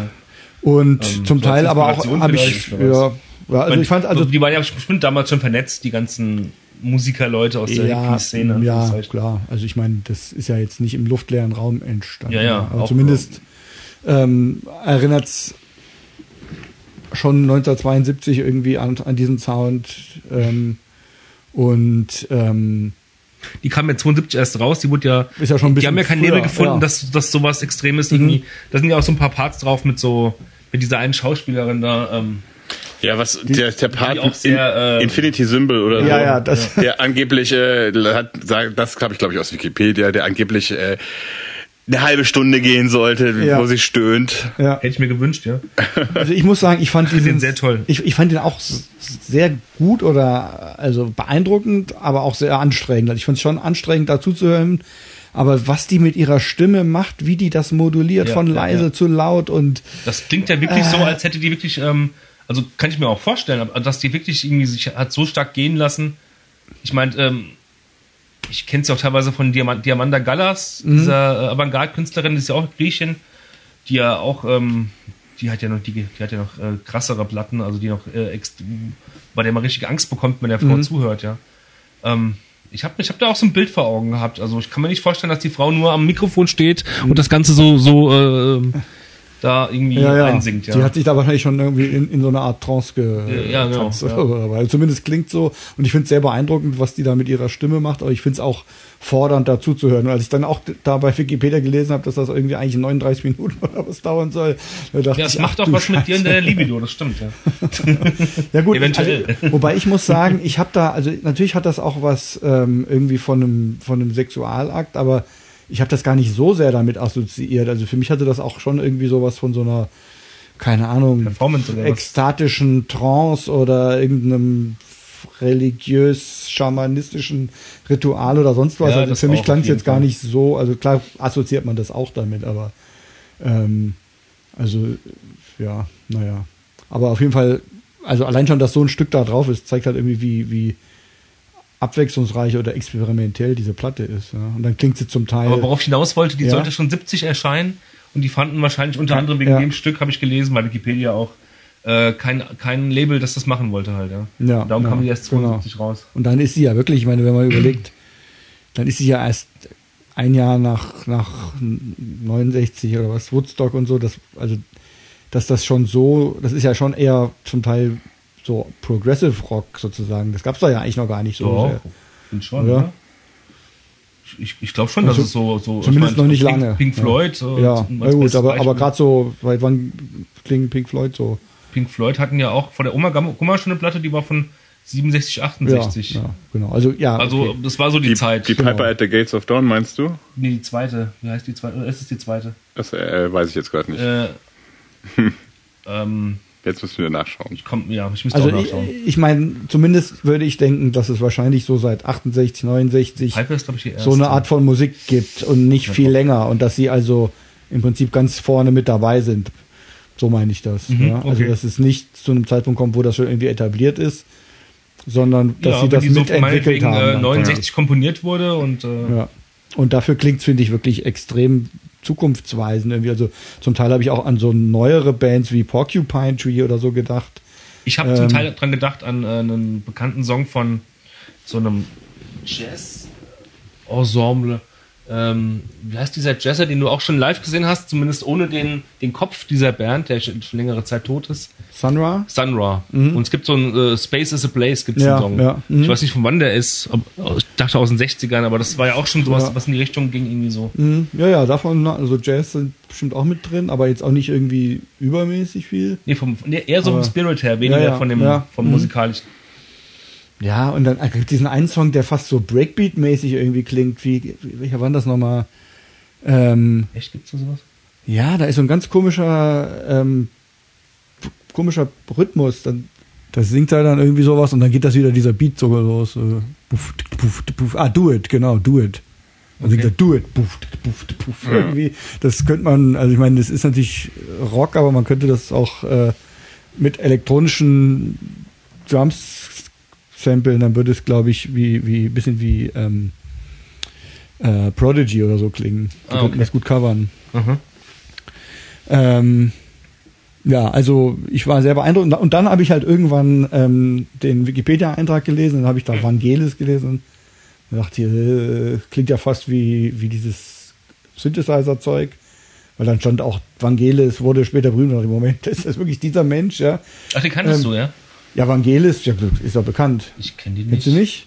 Also ich, könnte jetzt die Melodie summen, die ganz bekannt wird, dann ja. kriegen wir wahrscheinlich rechte Probleme, oder? Nein, das, Nein, summen dürfen wir, glaube ich, alles. Kennst du nicht? Doch, klar kann ja, ich das. Ja. War nicht zuzuordnen. Captain Future. Nee, Nein, das ist. ja, ja, also ich, ich, kan, ich kannte Vangelis. of Paradise. Ah, okay. Ja, das ist. Wo, wo benutzt? Äh, das ist vom Film wie heißt der Film auf Deutsch? 1400. Weiß nicht, über also, Christopher Columbus genau. geht's, oder? Ah, okay, hat, okay, okay. Wann ist er? 1493, glaube ich, hat er Kann, Amerika entdeckt. Also der Film heißt jeweils wie die Jahreszahl als. Ja, und, ja, und aber Henry Maske hatte diesen Song auch als seinen ähm, seinen Eintrittshymne, wenn er zum Boxen kam. Okay, okay. Und das ist halt, ich glaube, von 92 oder so. Und ich kenne das einfach aus meiner Kindheit, als von MTV und so. Ich kenne das Stück, aber ich kenne ja. den Film wahrscheinlich gar nicht. Äh, nee, den Columbus-Film. Ja, Film wahrscheinlich kenne ich es von Maske eher. Genau, man kennt das. Und das ja. ist so ein Stück gewesen, was einfach in meiner, ja, wie alt war ich da? So 15 oder so. Da kam das halt im Radio und auf MTV und so. Mhm. Und ich fand das immer total bescheuert. Beziehungsweise ich fand, ich meine, es hat ja schon so eine Dramatik irgendwie und ich fand das die Grundidee damals schon, sozusagen fand ich, die Grundidee ist irgendwie cool, aber ey, das ganze Lied übergibt immer nur wieder diese Melodie, ja. dann immer noch mal lauter und dann wieder leiser und so und dachte ich, oh ey, habt ihr, ist euch eine gute Melodie eingefallen und habt ihr das einfach 75 Mal hintereinander gespielt. Und äh, seitdem fand ich halt immer, dass Vangelis irgendwas ist, was mir bestimmt nicht gefällt, auch wenn ich mich nicht weiter damit noch beschäftigt habe. Ja, ja was Demis Russos, der Sänger, danach gemacht hat, war allerdings noch schlimmer okay, in ja. dem Sinne. Der hat einen deutschen Schlag gemacht mit diesem Goodbye, My Love, Goodbye. Aha. Ist er, glaube ich, sehr berühmt geworden. Okay. Es, es, es hat was, aber es ist schlimmer deutscher mhm. Schlager. Ah ja, okay. At its best. Okay. Ja. Ich habe das mal angehört, ja. das habe ich mir nicht angehört. Ich habe nur nochmal bei Vangelis, weil, und dann habe ich nämlich festgestellt, dass noch ein anderes Stück, was von dem, was auch noch so berühmt ist, ähm, das ist ja noch schlimmer. Das hat auch Oscars gewonnen, ähm, von dem Film, ähm, ähm, von so einem Sportfilm. Da hat er einen Oscar mitgewonnen und das ist, ähm, ach, ich weiß nicht, wie ich jetzt drauf komme. Wenn ihr das hört, kennt ihr das auf jeden Fall. Das wird auch ganz oft irgendwo eingesetzt. Mhm. Ähm, das ist auch so was Pathetisches. Ich komme jetzt gerade nicht auf die Melodie. Aber ich kann es ja mal, ich such's mal. Obwohl, finde ich es doch, ich finde es. Ich mach's kurz an, wir können es ja dann rausschneiden und dann werdet ihr sofort wissen, was ich meine. Ah ja. So, ich, äh, ich sing's einmal für die Zuschauer. Da, dam, da, da, dam, da, da, dam, das da, da, Kleidermann. ja, das ist von dem Typ und da, da fiel ich echt aus allen Wolken. Und dann, das Komische ist, also ich habe oft in meinem Kopf so, so Cluster von Assoziationen, gerade so bei Baines oder auch bei anderen Sachen, wo ich mich nie so richtig mit beschäftigt habe, die ich einfach nur so assoziiere, wo ich dann irgendwann feststelle, ach nee, das sind ja verschiedene Sachen. Ja, so manchmal bei, keine Ahnung, wo, wo ich dann einfach so einen so Namen irgendwie hab und irgendwann fällt mir auf, ah, ich habe ich irgendwie immer in einen Topf geworfen, das sind ja zwei verschiedene. Ja. Und Vangelis habe ich nämlich auch in einem Topf im Geiste mit Enigma. Und der andere Typ, dieser Russo, hat wiederum was mit Enigma zu tun. Deswegen war ich total verwirrt, ah, ja. als ich da bei Wikipedia gelesen okay. habe. Vangelis, Enigma, dann habe ich nochmal Enigma gehört, das ist ja äh, noch schlimmer. Ja? Also äh, irgendwie erstaunlich, was diese Leute nach diesem unglaublich beeindruckenden Album für Zeug dann gemacht haben. Ja, ja es ist ja auch kein großes Geheimnis, dass zum Beispiel einer von Amundül, ich weiß nur nicht wer, später bei der Münchner Freiheit dabei war. Ah ja. ja. Mhm. Das, ja. das habe ich sehr, sehr früh schon gewusst, aber das, das, fand ich immer faszinierend. Ja gut, und einer von Gut bei Liquido. Richtig, ja. Wobei das natürlich, ja, nein, Liquido. Ich glaub, der Schlagzeuger, ich bin mir nicht sicher, ja. Ja. Eigentlich Liquido auch irgendwie verwandelt mit Pyogenesis ja, oder genau, so? Richtig, ja. Das kenne ich nicht, was ist das? Das war mal so eine Death Metal Band, die dann auf Pop ah, umgesattelt hat. Mhm. Das ist okay. ein Death Metal Band auch aus Mannheim. Mhm die, die, die, die beschneiden sich von den Mitgliedern auch bei ah, ja, von, von okay, Gatt, ja. Ja. ja. also das fand ich dann echt faszinierend zu sehen. Und eigentlich, ja gut, ich wüsste schon. Wieso gerne, hast du das gerade erwähnt jetzt? Weil das so, äh, so abwegig war, dass, dass ich mein, mein Beispiel erzählt habe? Wahrscheinlich. Äh, ist einfach das nächste Beispiel, wo mir einfällt, wie eine, eine Band, die sehr unkommerzielle Musik so, macht, okay. dann plötzlich total kommerziell erfolgreiche Musik macht. Ah, Deswegen, okay. ja. Aber ich mich würde schon interessieren, ob Vangelis dann auch vielleicht abseits von den großen Kino-Soundtrack-Hits äh, später auch noch interessante Musik gemacht hat, aber da habe ich jetzt nicht noch mehr nachgeforscht. Habe ich auch nicht nachgeforscht. Ja, das hat mich auch so abgeschreckt, dass, ja. da, ja, dass ich da keine Lust mehr hatte. Ich meine, der Soundtrack von ähm, Blade Runner ist ja, glaube ich, ganz okay, aber mein Soundtracks sind halt irgendwie auch Gebrauchsmusik. Das ist natürlich irgendwie Musik, die einen bestimmten Zweck hat und wo man jetzt nicht unbedingt sich musikalisch sozusagen mit verwirklicht, ne? sondern wo man sagt, es muss zu der Stimmung von dem Film halt passen. Ja. Also ich finde den Soundtrack zu Blade Runner schon cool, aber ich glaube, die eigentlichen Künstler sind da die, die die Synthes programmiert haben. Mhm. Für mich irgendwie, weil das. Aber ist er das nicht? Spielt er die nur? Ich denke mal, er spielt die nur und die, mhm. äh, die Leute, die die, die äh, Leute von Kawaii oder was er immer für Synthes mhm. benutzt so, hat, ja. sind, okay, die, ja. die, die Sounds programmiert haben, sind eigentlich die, die Helden mhm. eigentlich, ja. Ja. Wobei ich, ich will ihm jetzt auch nicht Unrecht tun, vielleicht hat er da auch einen größeren Anteil daran, ja. aber ja. Und das heißt aber, um nochmal ganz auf den Anfang zurückzukommen, du hast die Band eigentlich auch eher jetzt zufällig entdeckt durch diesen Song, den du da ja, genau, hast, ja. nicht weil du irgendwo gelesen hast, dass das ein Vorreiter ist von Progressive und sonst was Rock und so. Das weiß ich ehrlich gesagt nicht mehr. Ich hab's, mhm. ich aber ich davon, ich das geht bei mir so Hand in Hand immer. Ja, gut, ich entdenk was und dann denke ich mir, oh, dann denke ich drüber, lese ich drüber und dann, oh, dann hörst du es dir mal an und. Aber ich, ich glaube, das kann man, das kann man so nicht stehen lassen, dass äh, wirklich ähm, 69 oder oder so und oder, oder vor allem auch diese Band ein Vorreiter für progressive Musik war. Ich, ich, kann mir schon vorstellen, dass es auch schon noch, noch, noch früher, ja, ab, ab 65 aufwärts, äh, da wichtige Sachen entstanden sind. Also es gab ja zum Beispiel dieses Pet Sounds Album der, Beast, der Beastie Boys, sage ich schon, der Beach Boys. ja. Beach Boys ja. Und dann ja. gab's ja die, die Beatles haben auch sehr, sehr, sehr ja, experimentiert, als nachdem ihnen irgendjemand LSD in Kaffee getan hat. Also Wer war das? Indien, Indien war auch. Oder Bob Dylan ihnen Haschisch angeboten hat. Wer hat Ihnen das, das, das LSD? In, irgendjemand hat nee, Ihnen so das LSD? interessiert mich eigentlich okay. Ja, die kenne ich auch nicht so. Ja klar, also ich meine, ich meine, dass irgendwie experimentiert wurde, gab es bestimmt schon vorher. Aber ich finde, das hat ja schon so einen wiedererkennbaren bestimmten, also ich meine, es, die Stücke sind zum Teil sehr verschieden, aber vieles hat ja doch so einen gewissen Sound, so einen krautrockigen, progressive-rockigen Sound, den man erstmal einordnen nicht kann. in den Kopf rein, dass, äh, dass allein, allein äh, die Tatsache, dass ähm, unter Drogen Musik gemacht wurde, das irgendwie so das Geschehen beeinflusst, so stark beeinflusst hat, dass es da eine eigene Genres gab. Ich kann mir vorstellen, dass es auch ohne Drogen oder auch äh, das, bei das destruktiveren Drogen äh, äh John Coltrane und, und äh, Heroin und so weiter großartige Musik entstanden ist, die jenseits des Charlie Parker war das, Entschuldigung, dass ich es, äh, Ach so. dass ich es äh, korrigierte. Glaube ich, glaub ich, auch. Der, Echt? Okay, das doch, wusste ich nicht. Auch, der ist nur Echt? rechtzeitig runtergekommen. ah, okay, das wusste ich äh, nicht. Entschuldigung. Ja, Entschuldigung. Ähm, Entschuldigung, ich wollte aber nicht, ich, das wollte ich eigentlich damit gar nicht nee, nee, er aussagen. Er gesagt, Nein, so, ich habe ich, ich gesagt. Das mit dem du meintest, dass, ähm, dass es so ein Meilenstein war von progressiv, progressiver Musik, die den, den, den ersten die so damit losgestartet sind. Ja, so habe ich es verstanden zumindest. Nein, nein, also ich meine, dass sie, vermute ich, ich bin jetzt auch kein Experte in der, auf dem Gebiet, aber ich denke mal, dass sie relativ früh am Anfang stehen ähm, zu, für eine Musikrichtung, ähm, die, weiß was ich, Pink Floyd und so auch machen. Ähm, und nicht die Platte nicht zu einem Zeitpunkt geschrieben ist, wo diese Musik jetzt schon weit verbreitet war und wo sie sich dran gehängt haben, sondern dass sie quasi offensichtlich ähm, mit in den Pionieren dieses bestimmten Stils sind. Wenn man das so weit ausdehnt zeitlich, dass da so minus, plus, plus und minus fünf Jahre dabei sind, dann kann ich da auf jeden Fall sagen, ja, da, da, das denke ich auch so. Ja. Ich dachte, du hast dich jetzt so sehr fixiert auf das, auf das Jahr 68, 69, dass das da entstanden wäre oder so. Ja, so das, genau das kann ich nicht sagen. Da wird es bestimmt auch Vorreiter geben und das ist ja auch eine, sagen wir, immer so ein fließender Übergang ja, von stimmt, einem ja. Stil zu einem anderen oder so. Aber ich würde jetzt mal nicht denken, dass man sagen kann, das war jetzt schon ziemlich fertig und bekannt und dann haben die das auch gemacht. So, nee, das denke ich ne? auch nicht, ja, das stimmt. Ja. Ähm, und mit den Drogen hat das ja jetzt eigentlich gar nichts zu tun. Ja, ich habe ich hab einfach nur aus. Äh, ja, du hast aus, gedacht, äh, wie sagt man? Wann die, dass die Beatles halt auch schon ähm, so experimentell waren. Ja, aber das. Genau hat auch, ich will auch, ich will auch nicht die Aussage machen, dass äh, Drogen die Ursache für experimentelle gute Musik sind. Das will ja, ich, davon nee. will ich mich distanzieren, das, auch wenn ich das, das mit dem LSD erzählt habe. Ich denke mal, dass das inspiriert, das kann ich mir schon vorstellen zu den Zeiten, dass die dann, dass das halt irgendwie zusammengehört hat, aber dass es die Voraussetzung ist, denke nee, ich mal. Denke ich auch ja, ja, das stimmt schon, ja.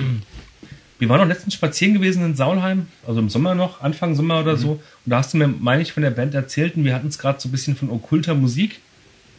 Ähm, darum dachte ich die ganze Zeit, da kommt, da kommt noch irgendeine Story, die ich schon nicht kenne, die man nicht so bei Wikipedia lesen kann oder so, die mir so sagt, dass das vielleicht irgendwie was ganz Okkultes, Satanisches noch hätte.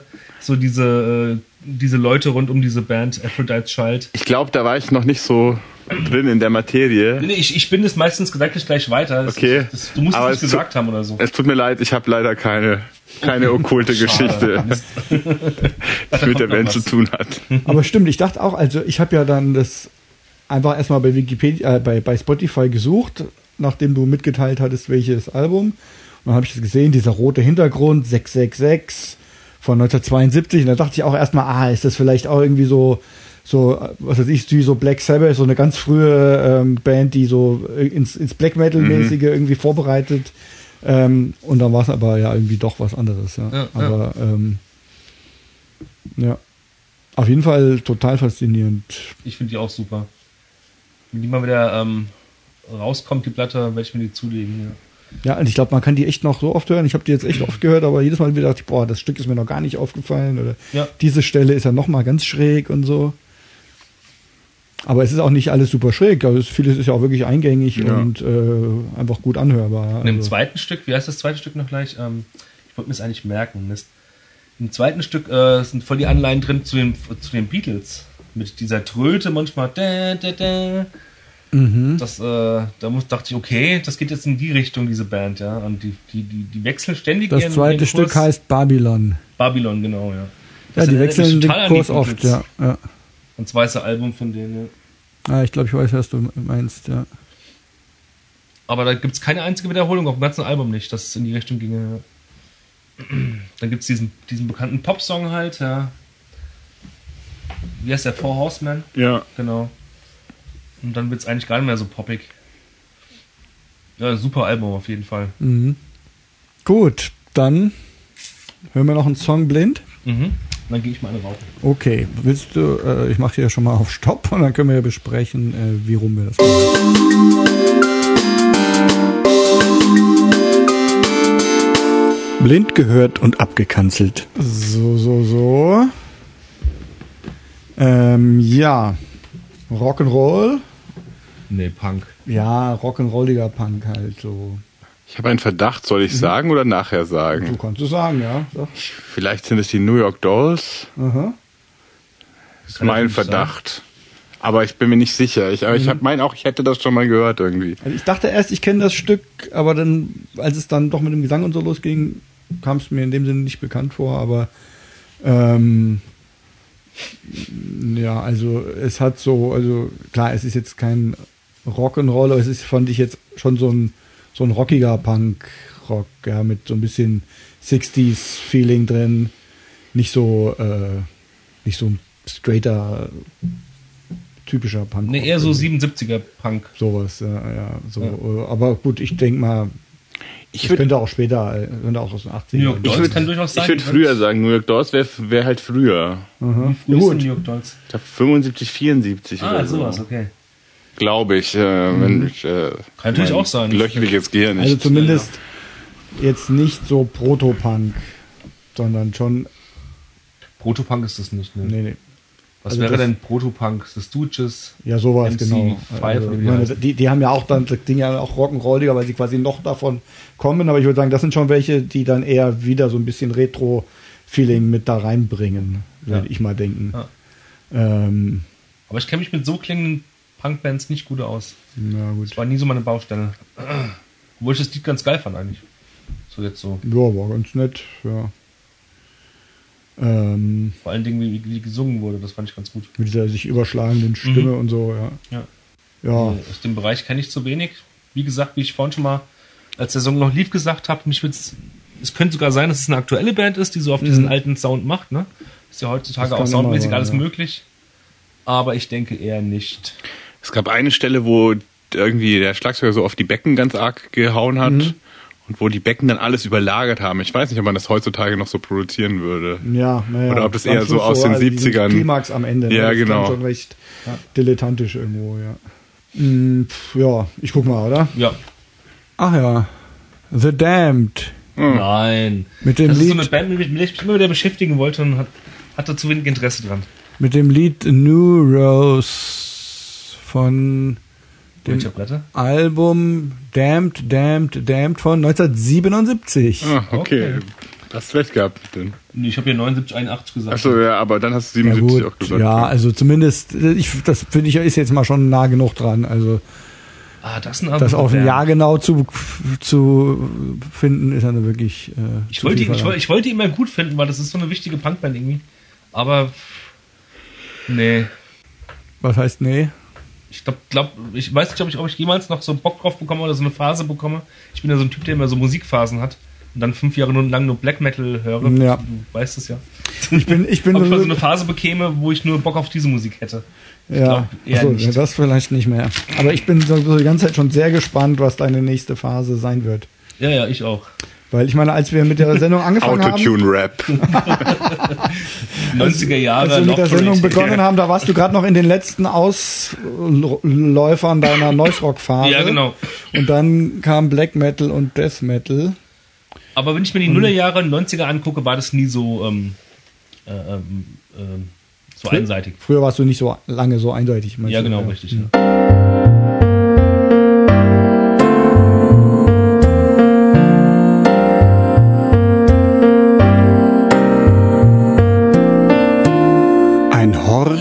Über den Tellerrand. Okay, dann geht's weiter mit der dritten Platte aus dem Bereich Ein Horch über den Tellerrand. Und die kommt auch von dir, Hani. Ja, genau. Ich habe mitgebracht dafür ähm, von Bonnie Prince Billy und Matt Sweeney das Album Super Wolves. Genau, nicht zu verwechseln mit ihrem davorherigen Album, also nicht davorgehend, also nicht das Album davor, sondern ein paar Jahre davor Super Wolf, mhm. sondern jetzt Plural. Und weißt du, warum sie zwei Alben rausgebracht haben, die fast gleich klingen? Nö, vielleicht, weil sie ein bisschen verrückt sind oder so. Das mhm. weiß, das okay, ja. weiß ich tatsächlich nicht, ne. Okay, ja. Sollen wir auch da erstmal den Song hören, den du ausgesucht hast? Ja, gerne. Hast? Ja. ja. Das war der Song. Äh, Resist the Urge. Ach ja, genau. Okay, dann hören wir jetzt Resist the Urge von Matt Sweeney und Bonnie Prince Billy. Und dann reden wir drüber. Bis gleich, Leute. Ja, da sind wir wieder. Resist the Urge. Ähm, magst du ein bisschen erzählen, warum du das Album mitgebracht hast? Ähm, also ich habe schon seit einer Weile das äh, die Alben oder das die das was Bonnie Prince Billy macht verfolgt. Also das erste Mal habe ich gehört von ihm durch einen Song von Jeffrey Lewis, das ist ein New Yorker Singer-Songwriter. Mhm. Und der hat einen Song gemacht, also Bonnie Prince Billy heißt mit bürgerlichen Namen William oder Will Oldham. Mhm. Und Jeffrey Lewis hat einen Song gemacht, Will Oldham, Williamsburg, Will Oldham Horror, mhm. wo es darum geht, dass er Will Oldham in der U-Bahn in New York trifft ihn, ihn zutextet, dass er sein großes Idol ist und so weiter mhm. und der ihn daraufhin niederschlägt und vergewaltigt und ausraubt. Dann dachte ich mir, das ist interessant. Ja, will heute den, den Jeffrey Lee, Jeffrey, nicht Jeffrey Lee, ich denke immer, diesen Rockroller. Ja. Äh, genau, und dann habe ich, so bin ich auf den gekommen quasi. Mhm. Ja. Du kanntest eigentlich erst denjenigen, der ihn als sein Idol. Genau, äh, ja. Okay. Genau. Und dann hat der Bonnie Prince Billy, also Bill Oldham hat irgendwann diesen Namen Bonnie Prince Billy angenommen mhm. als Künstlernamen. Und der hat zum Beispiel einen sehr bekannten Song geschrieben, das I See a Darkness von Johnny Cash. Mhm. Also was Johnny Cash dann interpretiert hat, ist von Bonnie Prince Billy im Original. Mhm. mhm. Genau. Und so ist er auch, äh, glaube ich, dem breiteren Publikum bekannt geworden. Und ähm, so bin ich drauf gekommen und bin dann irgendwie durch äh, was gibt es Neues im Internet oder auf YouTube auf dieses wunderschöne Video zu Resist the Urge gestoßen und bin dann wieder darauf gekommen, dass ich mir doch das Album anhören konnte und war dann mhm. sehr begeistert von dem Album. Ja. Gleichzeitig habe ich mit einem Freund das da vorherge vorhergehende Album, was Bonnie Prince Billy mit äh, Matt Sweeney gemacht hat, mhm. Super Wolf, äh, habe ich mir mit einem Freund das angehört und das ging dann so, war dann so, lief dann so parallel, genau. Ja, okay. Und die zwei sind also eigentlich getrennte Musiker, Singer, Songwriter, genau, die ja. aber mehr, wiederholt kooperieren sozusagen. Also Matt Sweeney war äh, bei äh, so einer Noise Rock Band Chavez, mhm. die ich persönlich gar nicht kenne, aber habe ich gelesen. Und war dann mit äh, Billy Corgan bei Zwan oder Swan oder wie man das äh, Die wollte ich mir immer mal anhören. Ausspricht. Das war so eine Supergroup, ne? Genau, ja. Mit Leuten von. Wie, wie schreibt man das? Z-W-A-N. Ja, genau. Das war eine Supergroup, ähm, okay. die auch vom Vision sehr gepusht wurde. Irgendwie hatte ich damals mhm. den Eindruck. Aber ich habe die, die sind auf ähm, Viva gelaufen und mir hat das nicht gefallen, damals zumindest nicht. Das ist eine Supergruppe bestehend aus zwei Leuten von, na sag schon, äh, einer ganz bekannten Grunge-Band, Indie-Band aus den 90ern. Meinst du Smashing Pumpkins? Smashing Pumpkins, ah, genau. okay. Mhm. Und einer von äh, A Perfect Circle und halt eben diesen äh, Matt Sweeney halt. Mhm. Von Chavez, ja. Kleiner mhm. Fun-Fact, äh, den ich aber auch heute erst gelesen habe: dieses ikonische Cover von der Slint-LPs, äh, Spiderland, wo diese vier Slint-Mitglieder in einem See baden ja. und die Köpfe nur rausgucken. Aha. Das hat wohl der, der Matt Sweeney, der früher eigentlich nur Fotograf erstmal war, bevor er da ins Musikbusiness eingestiegen ist, hat der wohl geschossen. Ne? Ach ja, okay. Das finde ich sehr interessant. Mhm. Irgendwie. Sonst kannte ich von dem eigentlich nichts. Ich kannte den vorher, den Namen kannte ich gar nicht. Ja. Und Chavez äh, war auch eine Band, die mir geläufig war, die ich aber nie gehört habe. Ja. Mhm. Ähm, ja, also wenn ich anfangen soll, was dazu zu sagen, ich habe halt, sagen wir mal, generell wenig Zugang zu dieser Folk, Singer-Songwriter-Musik. Das ist was, was mir nicht sehr nahe ist, wo ich mich immer irgendwie erstmal zu überwinden muss, ist mir sozusagen mich drauf einzulassen. Ähm, und ja, also ich habe einfach, glaube ich, mit sehr ruhiger Musik, die, da muss ich mich irgendwie überwinden oder mich konzentrieren. Ich bin jemand, der eher Musik hört, die mich irgendwie ja energetisiert, sage ich mal, oder die die viel Spannung hat. Also ich kann durchaus auch sagen wir mal, ähm, irgendwie so hypnotische Musik oder sowas, die dann in gewisser Weise ruhig ist, aber dann irgendwie so eine irgendwie so eine spannungsgeladene Atmosphäre aufbaut oder sowas, das, das höre ich viel. Aber so, sagen wir mal, nachdenkliche Musik vielleicht fällt mir schwerer, mich drauf einzulassen. Ähm, und insofern war es jetzt auch so, dass ich immer wieder mal so Anläufe nehmen musste. Und einige der Songs, die, mit denen wurde ich nicht so recht warm, weil mir einfach das zu ja, zu, zu wenig Intensität irgendwie da ist. Aber es gibt einige, die mir wirklich sehr gut gefallen. Ähm, sobald so ein bisschen, ja, so ein bisschen mehr Spannung reinkommt und zum Beispiel der Song What, äh, Watch What Happens Next, oder wie heißt er? What Happens Next, glaube ich, oder Watch What Happens Next. Äh, ich gucke gerade nochmal nach, bevor ich was Falsches sage. Den, den, mochte ich eigentlich am allerliebsten. Ähm, der, äh, über den ja doch Watch What Happens. Watch What Happens, nicht Next, sondern genau Watch What Happens When You Do und so weiter. Ähm, also den mochte ich sehr, sehr gerne. Den ersten Song mochte ich auch gerne.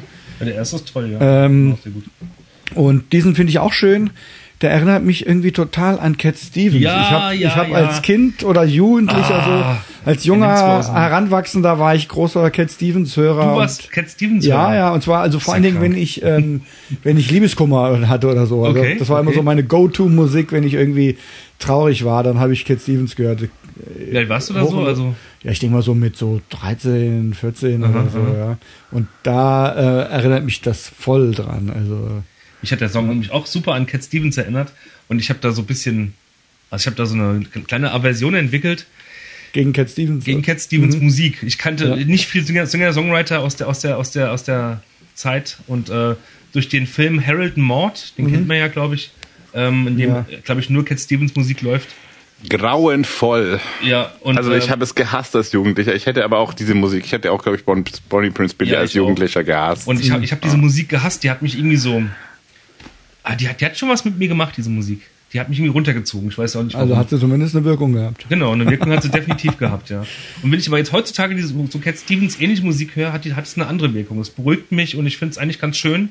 Aber wie du vorhin schon sagtest, ich muss mich darauf ein, einlassen, weil von, von mir aus käme ich nie auf die Idee, sowas privat zu hören.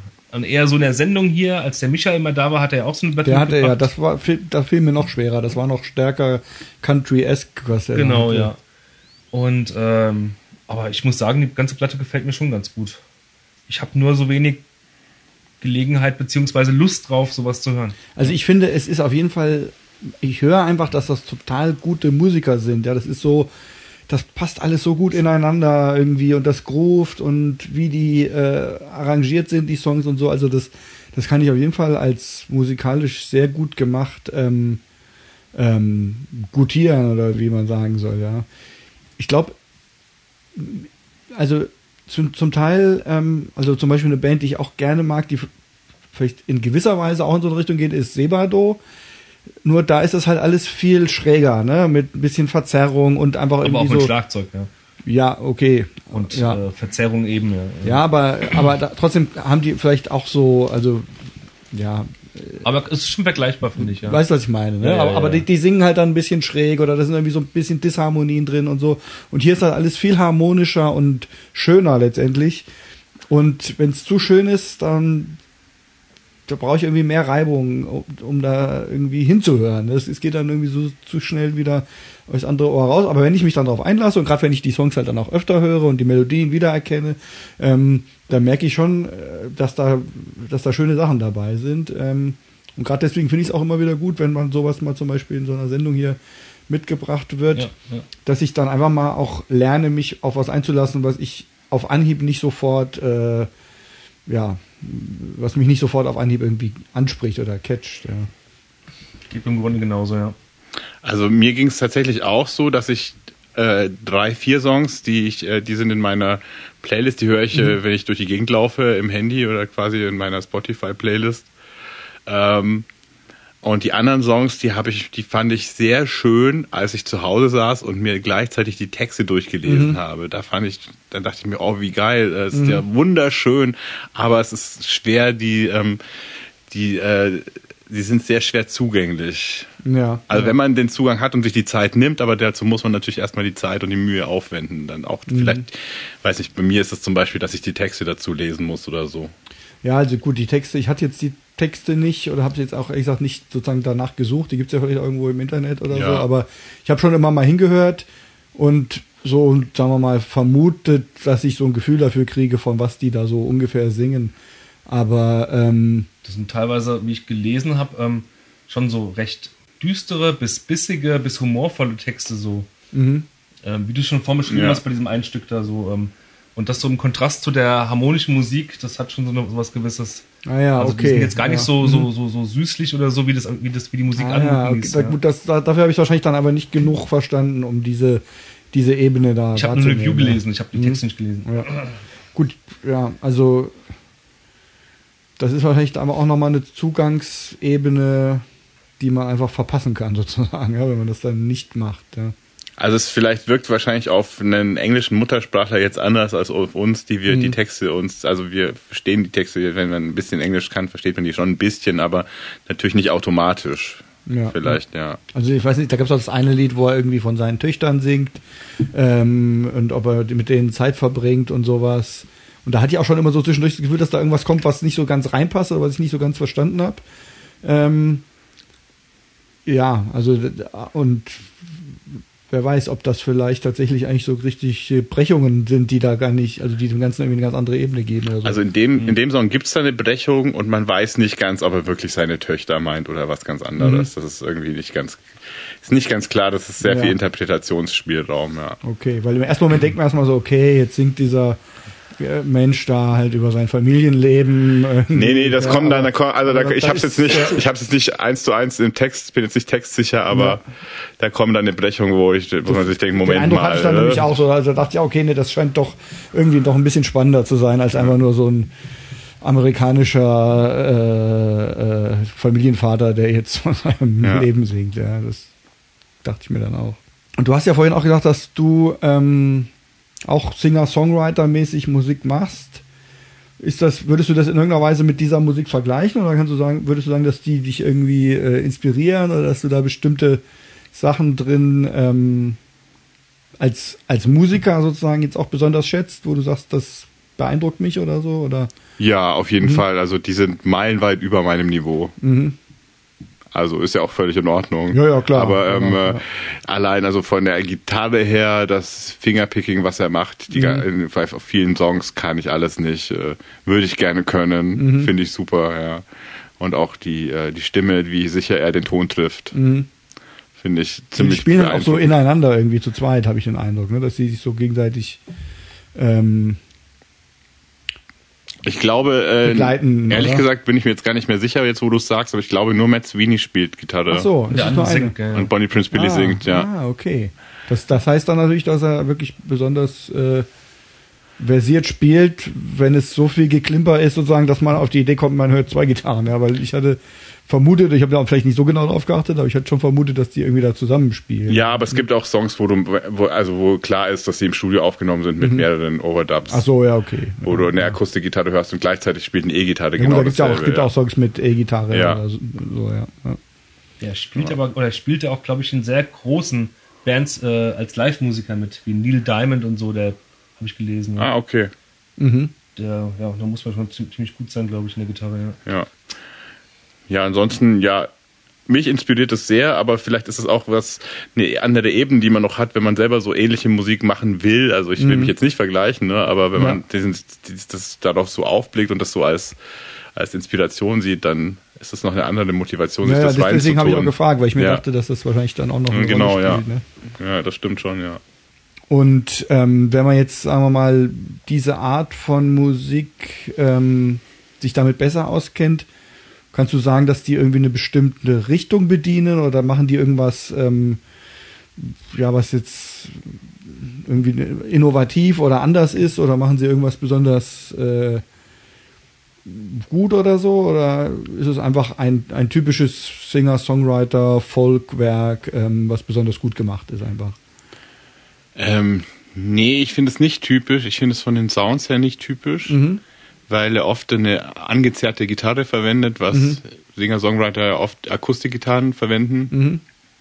Also ich, ich, ich mache jetzt mal das, die, die, die Statistik, also dass nicht klar ist, dass es überall ja, Ausnahmen klar, gibt. Ne? Alles, ja. Aber ähm, da ist es schon, äh, der Sound ist schon besonders, finde mhm. ich. Ja, denk, denke ich. Ich kenne jetzt natürlich auch nicht alles, ne? Nee, klar, ja. aber hast wahrscheinlich mehr Einblick jedenfalls als ja. wir, denke ich mal, in so dieses, mhm. dieses Genre. Ja. Also es, es, es schwappt schon ein bisschen das Wort Indie noch ein bisschen mhm. rein. Mhm. Ja. Allein durch die Sounds, finde ich, durch mhm. die Gitarrensounds und so, ja. Ja, ich hätte auch jetzt vermutet, dass das so Indie-Folk wahrscheinlich ist. Von ja, von genau, der, so könnte man es klassifizieren. Ja. Mhm. Hast du noch was dazu, Jochen? Ich überlege, Krampfhaft war eigentlich nicht, ne? ja, naja, okay. Dann ähm, hören wir noch einen Song, bevor wir zum letzten Album kommen. Aus der Liste blind gehört und abgekanzelt. Wir sind gleich wieder da.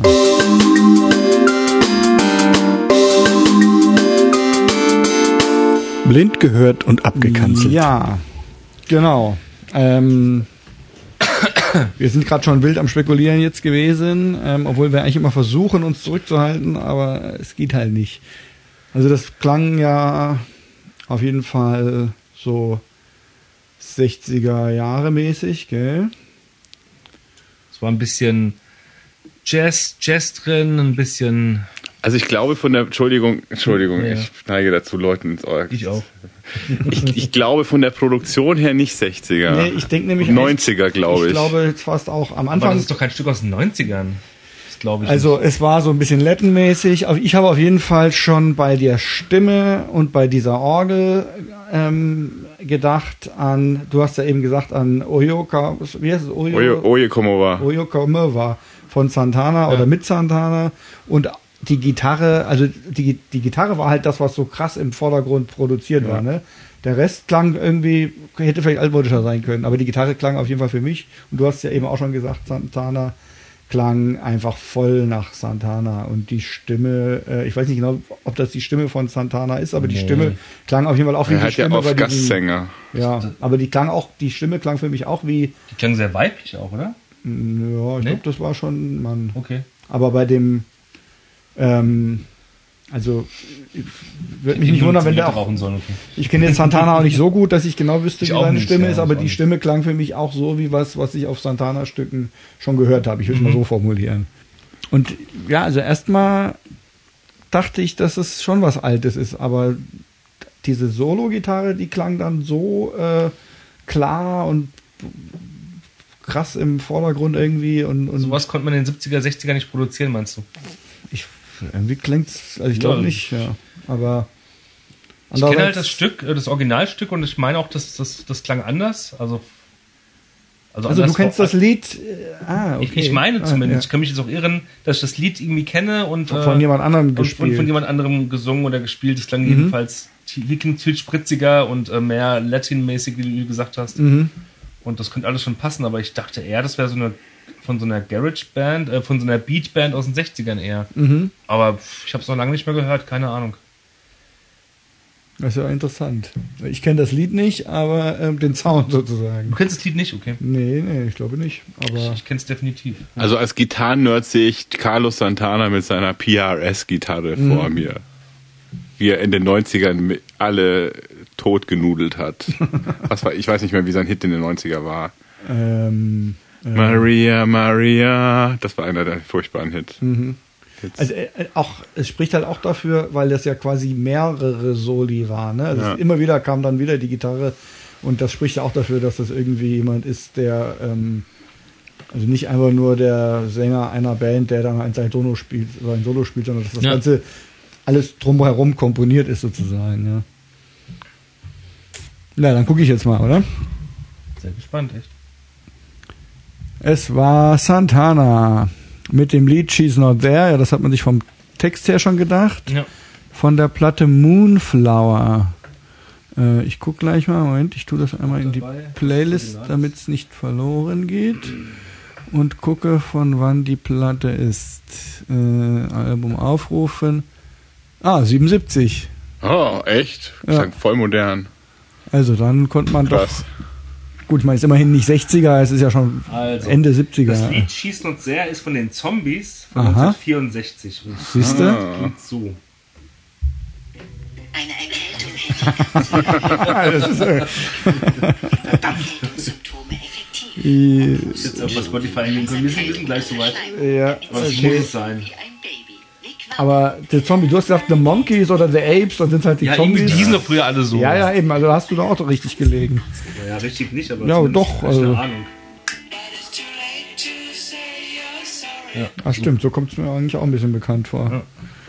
Äh, nee, ich wollte gucken, ob da noch irgendein anderes bekanntes Lied drauf ist, was ich jetzt so von.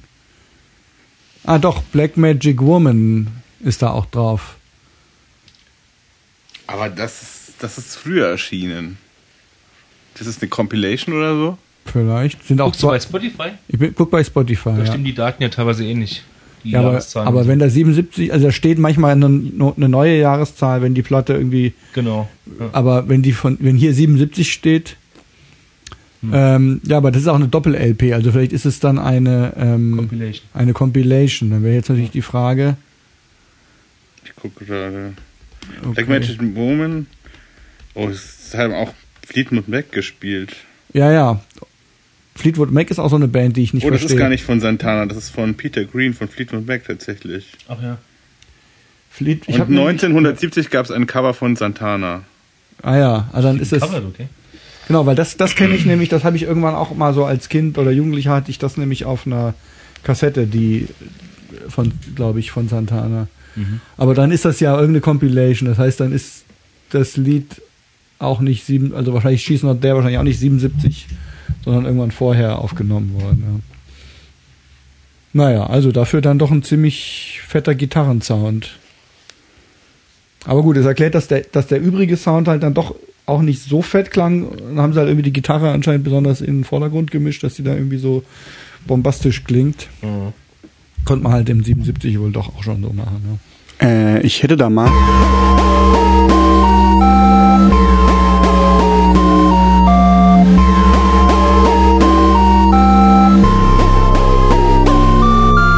Ich hätte da gerne mal eine Frage. Das habe ich mitgebracht. Und zwar das Album Lulu von Lou Reed und Metallica. Und die Frage lautet, äh, jetzt habe ich sie wieder verloren, aber ich finde sie, glaube ich, hier. Ja, jetzt ist sie wieder weg. Moment. Also die Frage lautet, ist das ein überflüssiger Marketing-Gag oder ein skurriler musikalischer Irrweg oder eine geniale, unerwartete Kooperation? Ähm, ich kann ja mal kurz erzählen, wieso ich das jetzt mitgebracht habe. Und zwar, also du hattest ja, Jochen, letztes Mal, glaube ich, gesagt, dass du die eine Platte mitgebracht hast, unter anderem, weil du dich eigentlich dazu zwingen wolltest, die jetzt mal so richtig zu hören. Ja, ja, ja. Ähm, und tatsächlich, also die Lulu ist ja, ich glaube, von 2013, oder? 11 oder so 13. Oder 11, 11 oder 13. Ja, ja. Und es ist tatsächlich die Platte, die bei mir den absoluten Rekord hält von Platten, die in diesem Fach da sind. Ich habe nämlich so ein Fach. Du hast die? Ich habe die, ja, ja. Ich habe die auf LP. Wann gekauft und warum? Gekauft, das sage ich gleich. Ja, okay. Also ich habe sie damals gekauft, als sie erschienen ist. Ach und, ja. Ähm, und Ach, ich weiß, du bist Lou Reed-Fan, ja, stimmt. Genau, ich bin nämlich äh, Lou Reed-Fan. Oder ich mag ihn zumindest sehr gern. Ich bin Die Hard-Fan, dass ich jetzt alle Platten hätte oder auch ja. überhaupt noch alle Platten kennen würde, mich auch nicht. Aber ich mag Lou Reed sehr, sehr gerne. Und ähm, als dann dieses Album rauskam, war ich einfach neugierig und dachte mir, äh, es ist irgendwie eine komische Kombination, aber ähm, Lou Reed mag ich eh und hab dann, ich weiß nicht mehr, ist ja jetzt schon sehr lang her, wie gesagt, irgendwie sieben, äh, acht oder zehn Jahre oder mhm. so her. Ähm, und habe auch irgendwas gelesen gehabt, jemals habe ich sie mir dann einfach gekauft und habe sie mal aufgelegt und irgendwie so die erste, erste Seite von vier Plattenseiten oder so gehört und gedacht, boah, das ist irgendwie was Anstrengendes oder was Ungewöhnliches und das muss ich mir auf jeden Fall mal in Ruhe mal anhören. Da muss ich mir mal Zeit nehmen und mich dieser Sache nochmal irgendwie in Ruhe widmen. Das ist nichts, was ich jetzt so nebenbei einfach hören will. Und seitdem steht die Platte da, weil ich habe halt so ein Fach, wo ich die Platten immer reinstelle, die ich noch nicht so richtig gehört habe. Ne? Dann, wenn ich die irgendwie zwei, dreimal gehört habe, dann werden die halt hier alphabetisch einsortiert. Ja? Und die Platte stand seitdem dort und immer dachte ich, ach, die musst du dir eigentlich echt nochmal in Ruhe mal anhören. Und ähm, dann dachte ich mir, jetzt ist eigentlich eine gute Gelegenheit. Ja, mhm. äh, ich will mich und euch jetzt mal zwingen, sie mir anzuhören und ein Bild zu machen. Und habe dann natürlich vorher, bevor ich entschieden habe, dass ich sie mitbringe, dann schon auch ähm, dann mal äh, gründlicher reingehört. Aber ähm, ja, die Frage habe ich für mich selber jetzt auch noch nicht endgültig beantwortet. Ich kann ja erstmal euch zu Wort kommen lassen, dann kann ich euch mal sagen, was ich so denke. Aber ähm, ich finde zumindest diese drei Möglichkeiten, ähm, die ich sozusagen da jetzt mal einfach in den Raum gestellt habe, das ist wahrscheinlich für alle irgendwie eine, ein Argument geben kann. Ähm, ich finde auf jeden Fall nicht, dass es einfach nur Müll ist, der sich nicht lohnt, mal zu besprechen, sondern ich denke, interessant ist es auf jeden Fall. Ja, ich habe den Song Frustration ausgesucht. Ich weiß nicht, ob wir ihn hören wollen erstmal und dann äh, reden oder ob wir mal anspielen. Der ist, glaube ich, auch ziemlich lang. Will man anspielen vielleicht? Ja, machen wir einfach mal. Ja. Ich meine, ihr habt es ja wahrscheinlich schon gehört, aber wir können genau. ja mal zumindest, um die, in die Stimmung zu kommen, ja, ja, mal anspielen. Frustration und dann äh, bin ich gespannt, was ihr dazu sagt.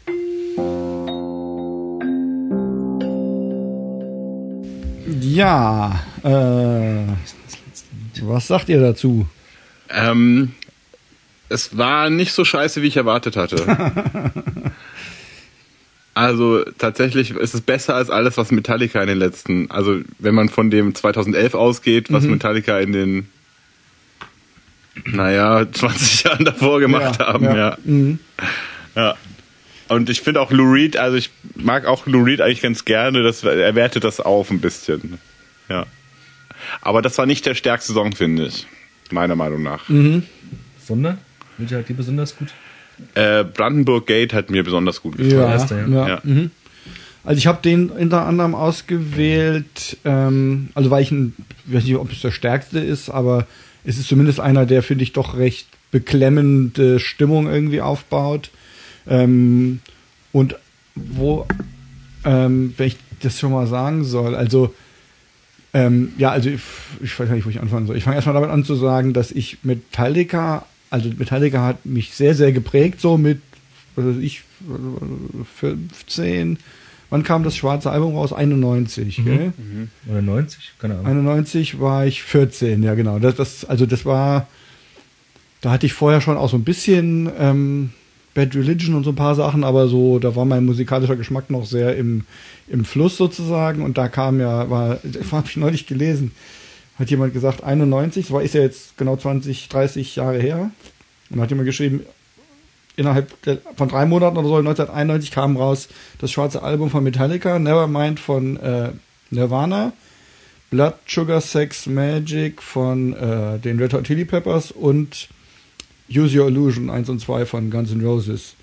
Und das waren so vier ikonische Alben irgendwie, die dieses Jahr oder die, die glaube ich, wirklich viele Leute sehr geprägt haben. Ich kann immer noch nicht ganz nachvollziehen oder ich, ich kann es nicht glauben, dass Nevermind von 91 ist. Ja, ich, ist aber. Wenn ich jetzt so sagen, raten müsste und wüsste jetzt nicht besser, äh, oder ich meine, ich, ich habe ja das Album sofort gehört, als es rauskam, Nevermind würde ich sagen, es war doch so 93 eher, ja. Nee, aber nicht 91. Das, das so war krass. 91 oder war alles 93? Nee, ich bin auch sicher, dass es 91 ja, war. Ja, 93 genau. war schon in Utero. Ja, ja, stimmt, genau. Ja, 93.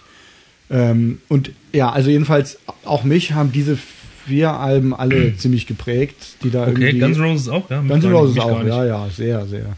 Guns N' Roses äh, war tatsächlich bei mir das erste Mal, dass ich mir ein Album gekauft habe von Musik, die nicht meine Eltern mhm. gehört haben. Ah, das ja. war Use ja. Illusion 2, mhm. weil der Knockin' on Heaven's Door war drauf war, ja. was ich in der Schule bei jemandem gehört habe und ganz cool mhm. fand. Genau, also und, und meine Eltern meinten, Moment mal, das Lied kennen wir doch. So, ja. Und ich so, was? Das ist von Guns N' Roses, genau. könnt ihr nicht kennen. könnt ihr nicht kennen, ja.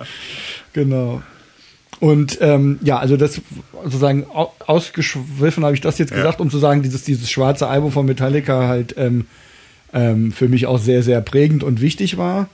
Ähm, und dann aber tatsächlich, ähm, die, da vergingen ja ein paar Jahre, bis dann das nächste Album kam. Load oder wie heißt es? Das nächste oder? Load, ja. Und das war ja dann schon irgendwie, da, da war ich dann schon in dieser ganzen Hardcore-Sache drin und habe gar nicht mehr so Metal gehört und habe mich für Metallica dann überhaupt nicht mehr interessiert. Und tatsächlich habe ich nämlich dann eigentlich alles, was nach dem schwarzen Album kam, überhaupt gar nicht mehr jemals mir angehört, weil ich da mich einfach nicht mehr, also dann habe ich halt ähm, Hardcore gehört, dann habe ich irgendwann eher was weiß ich halt, extremeren Metal und so gehört. Also ich habe mich für Metallica dann gar nicht mehr interessiert. Und insofern, ähm, ja, ich habe jetzt im Zuge für die Sendung mal diese neueren Metallica-Sachen einfach mal so, so stichprobenartig reingehört und das ist ja zum Teil wirklich ganz unerträglich. Also Auch die Death Magnetic finde ich gar nicht so die, verkehrt. die weiß nicht, ob ich die jetzt kenne, aber Die ich habe war ja die ähm, St. St. Enger, die war richtig schlecht, allein schon wegen dem Sound und so. Ich hab dir doch von der einen irgendwie vorgeheult, die ich so schrecklich fand. Welche waren das St. nochmal? Enger. War das die St. Mit dieser Enger? extremen Snare. Ja, wobei die Snare ist mir noch egal, aber das sind zum Teil so, so richtige New Metal Elemente Ja, genau, drin und ja. so. Also ich, als da ich damals New Metal Fan war, war ich, fand ich seine Ja, Enge auch gar okay. nicht so scheiße. Nee, ich war kein New Metal Fan und ähm, wenn dann auch noch so eine Band, die eigentlich schon so einflussreich und bekannt ist, dann da irgendwie noch mit auf den Zug aufsteigt, also jetzt zumindest im Nachhinein, wo ich das jetzt gehört habe, kam mir das extrem peinlich vor. Also ich wollte das sozusagen nur als vorweg schicken, dass ich eigentlich neuere Metallica sonst so gar nicht kenne oder mich nicht damit mehr so beschäftigt habe. Aber wie kam ich jetzt eigentlich da drauf? Ich wollte sagen, dass ich finde, dass die ähm, auf diesem Album halt jetzt was machen, wo sie eigentlich voll außerhalb von ihrer Komfortzone sind. Ja? Ähm, also es sind ja, ist ja jetzt kein Metallica-Album, sondern es ist eigentlich eher ein Lou Reed-Album und so ein Konzeptalbum mit ähm, und ich finde, dass Das ist ein guter Ansatz, ja. für dafür dem, was ich sagen will, ja.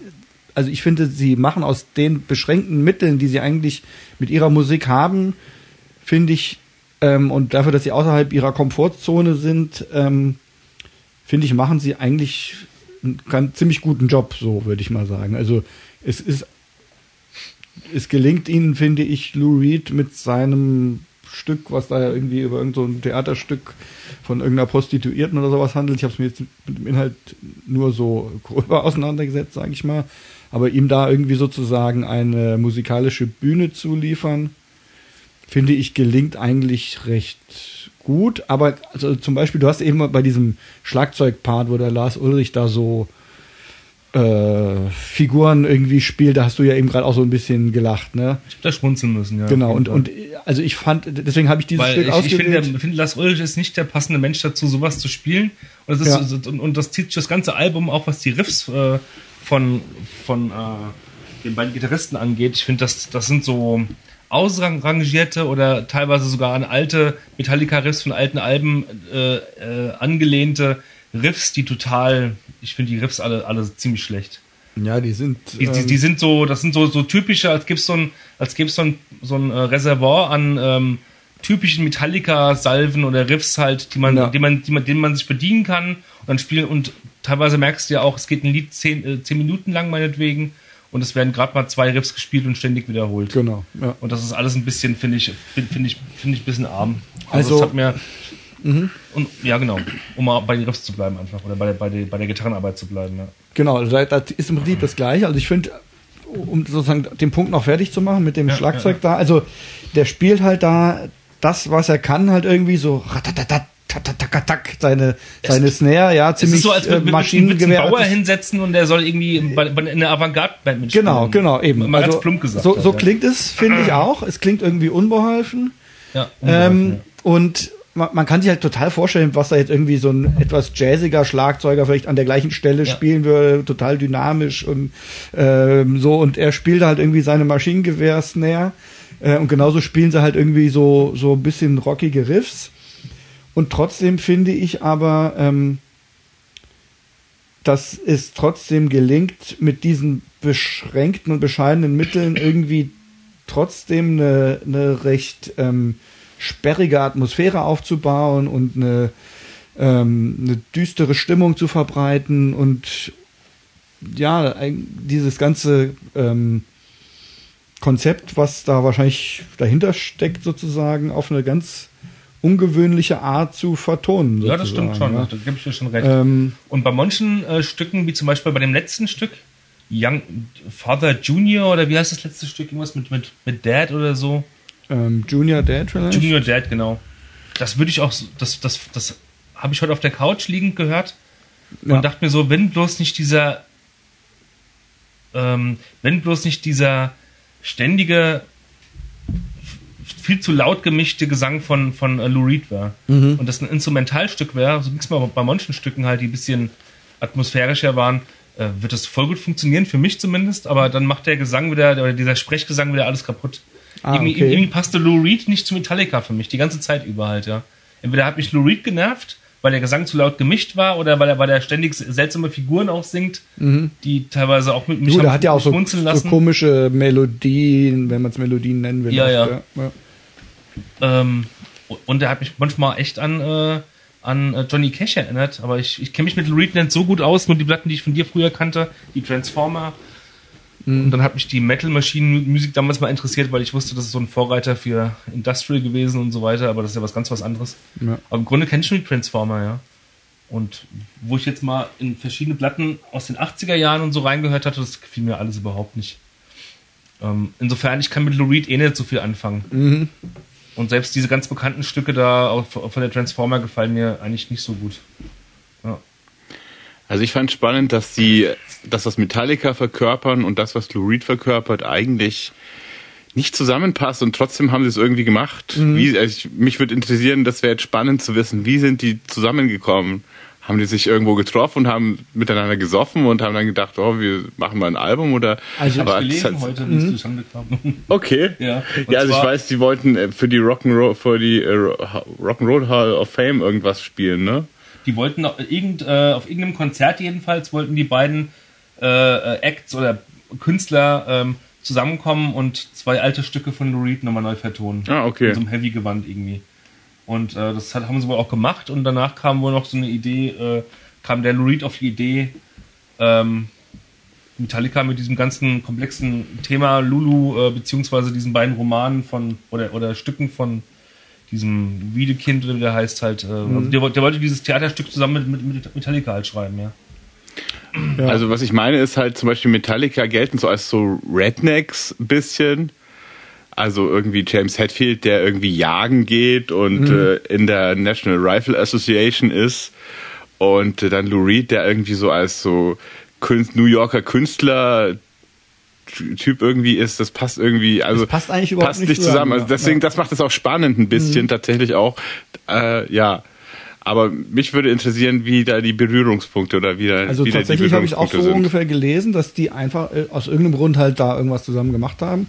Und dann haben sie sich anscheinend irgendwie so verstanden und waren wohl so auf einer Wellenlänge, dass Ah, ja. sie einfach ein Projekt durchgezogen haben. Und insofern, die Frage war natürlich auch so ein bisschen, also äh, dieser Punkt, ob das eine kommerzielle, was habe ich, wie habe ich es genannt? Kommerzielles Missgeschick? Ich weiß nicht mehr.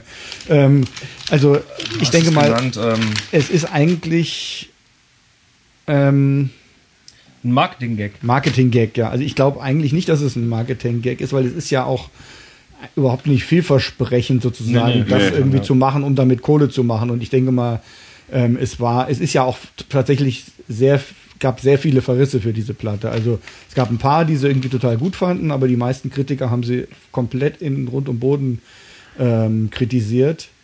Ähm, und es war, denke ich, schon eher ein Risiko. Insofern denke ich schon. Gerade die Metallica-Fans, glaube ich, haben an der Die- Platte die- In gelassen. Wikipedia stand, dass, es, dass Lou Reed Morddrohungen bekommen hat von Metallica-Fans. Echt? Ja. Also steht auf Wikipedia, weil ich weiß, ob das eine Anekdote Ja, ja. ist oder so. Ja, und, und ich habe auch gelesen, dass Lars Ulrich sagt, das wäre die beste Platte, die er je gemacht hat. Gottes und das finde ich aber, das rührt mich auch so, weil, weil ich mir vorstelle, vielleicht haben die nie so etwas so tiefgehendes oder etwas, was so irgendwie mit künstlerischem äh, äh, Tiefgang zu tun hatte oder Meinst so. Metallica die- oder, oder also, Lulu? als mit, ja, also Metallica hat normalerweise wahrscheinlich nie irgendwie etwas so intellektuell Durchdrungenes gemacht, ja. Und dass der sozusagen bis heute davon irgendwie zehrt, dass er mit Lou Reed das gemacht hat, ich finde das irgendwie total rührend, ja. Ich finde Lars Ulrich immer, fand ich immer schon ein unglaublicher Prahlhans und ein Dummschwätzer. Ja, klar, aber, aber er könnte ja auch immer. sagen, das Beste, was wir gemacht haben, war die sonst was Tour mit 100 Millionen Zuschauern oder sonst Okay, was, aber ja, er sagt, okay. das ist sein bestes Album irgendwie. Ähm, also, Okay.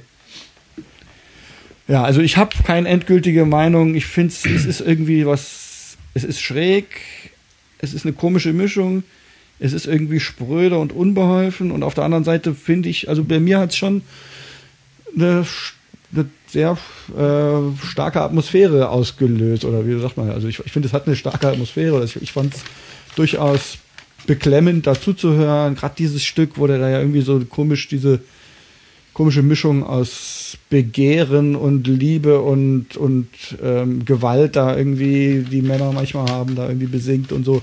Das hat schon alles was sehr, ähm, ja, wie soll ich sagen, was, was Bedrückendes. Und das ist ihnen ja irgendwie gelungen, mit ihren, mit ihren eingeschränkten Möglichkeiten das irgendwie zu transportieren. Ne? Wenn du dich mit den äh, beiden ähm, Theaterwerken vielleicht auseinandersetzt und weißt, was der da genau singt, ich habe es erstmal, ich nehme ja erstmal Gesang, erstmal gerade, wie du vorhin schon sagtest, äh, weil ich äh, nicht, nicht vom Naturell her äh, ähm, äh, Englisch spreche halt, sondern das erstmal übersetzen muss im Kopf und so weiter.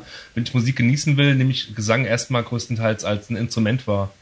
Das da irgendwie. Ne? Ja, ich auch eher. Also ich höre auch nicht ich so viel nicht auf sofort Texte, am, am, aber übersetzen, was das bedeutet oder so. Das wird mich total rausbringen aus dem Fluss, ja. Und darum ähm, konnte ich erstmal so äh, den Subtext äh, nicht, nicht gebrauchen und habe nur die Musik auf mich wirken lassen und das gefiel mir von beiden Seiten aus nicht. Mhm. Das war eine Kombination, die nicht zusammenpasste in meinen Augen.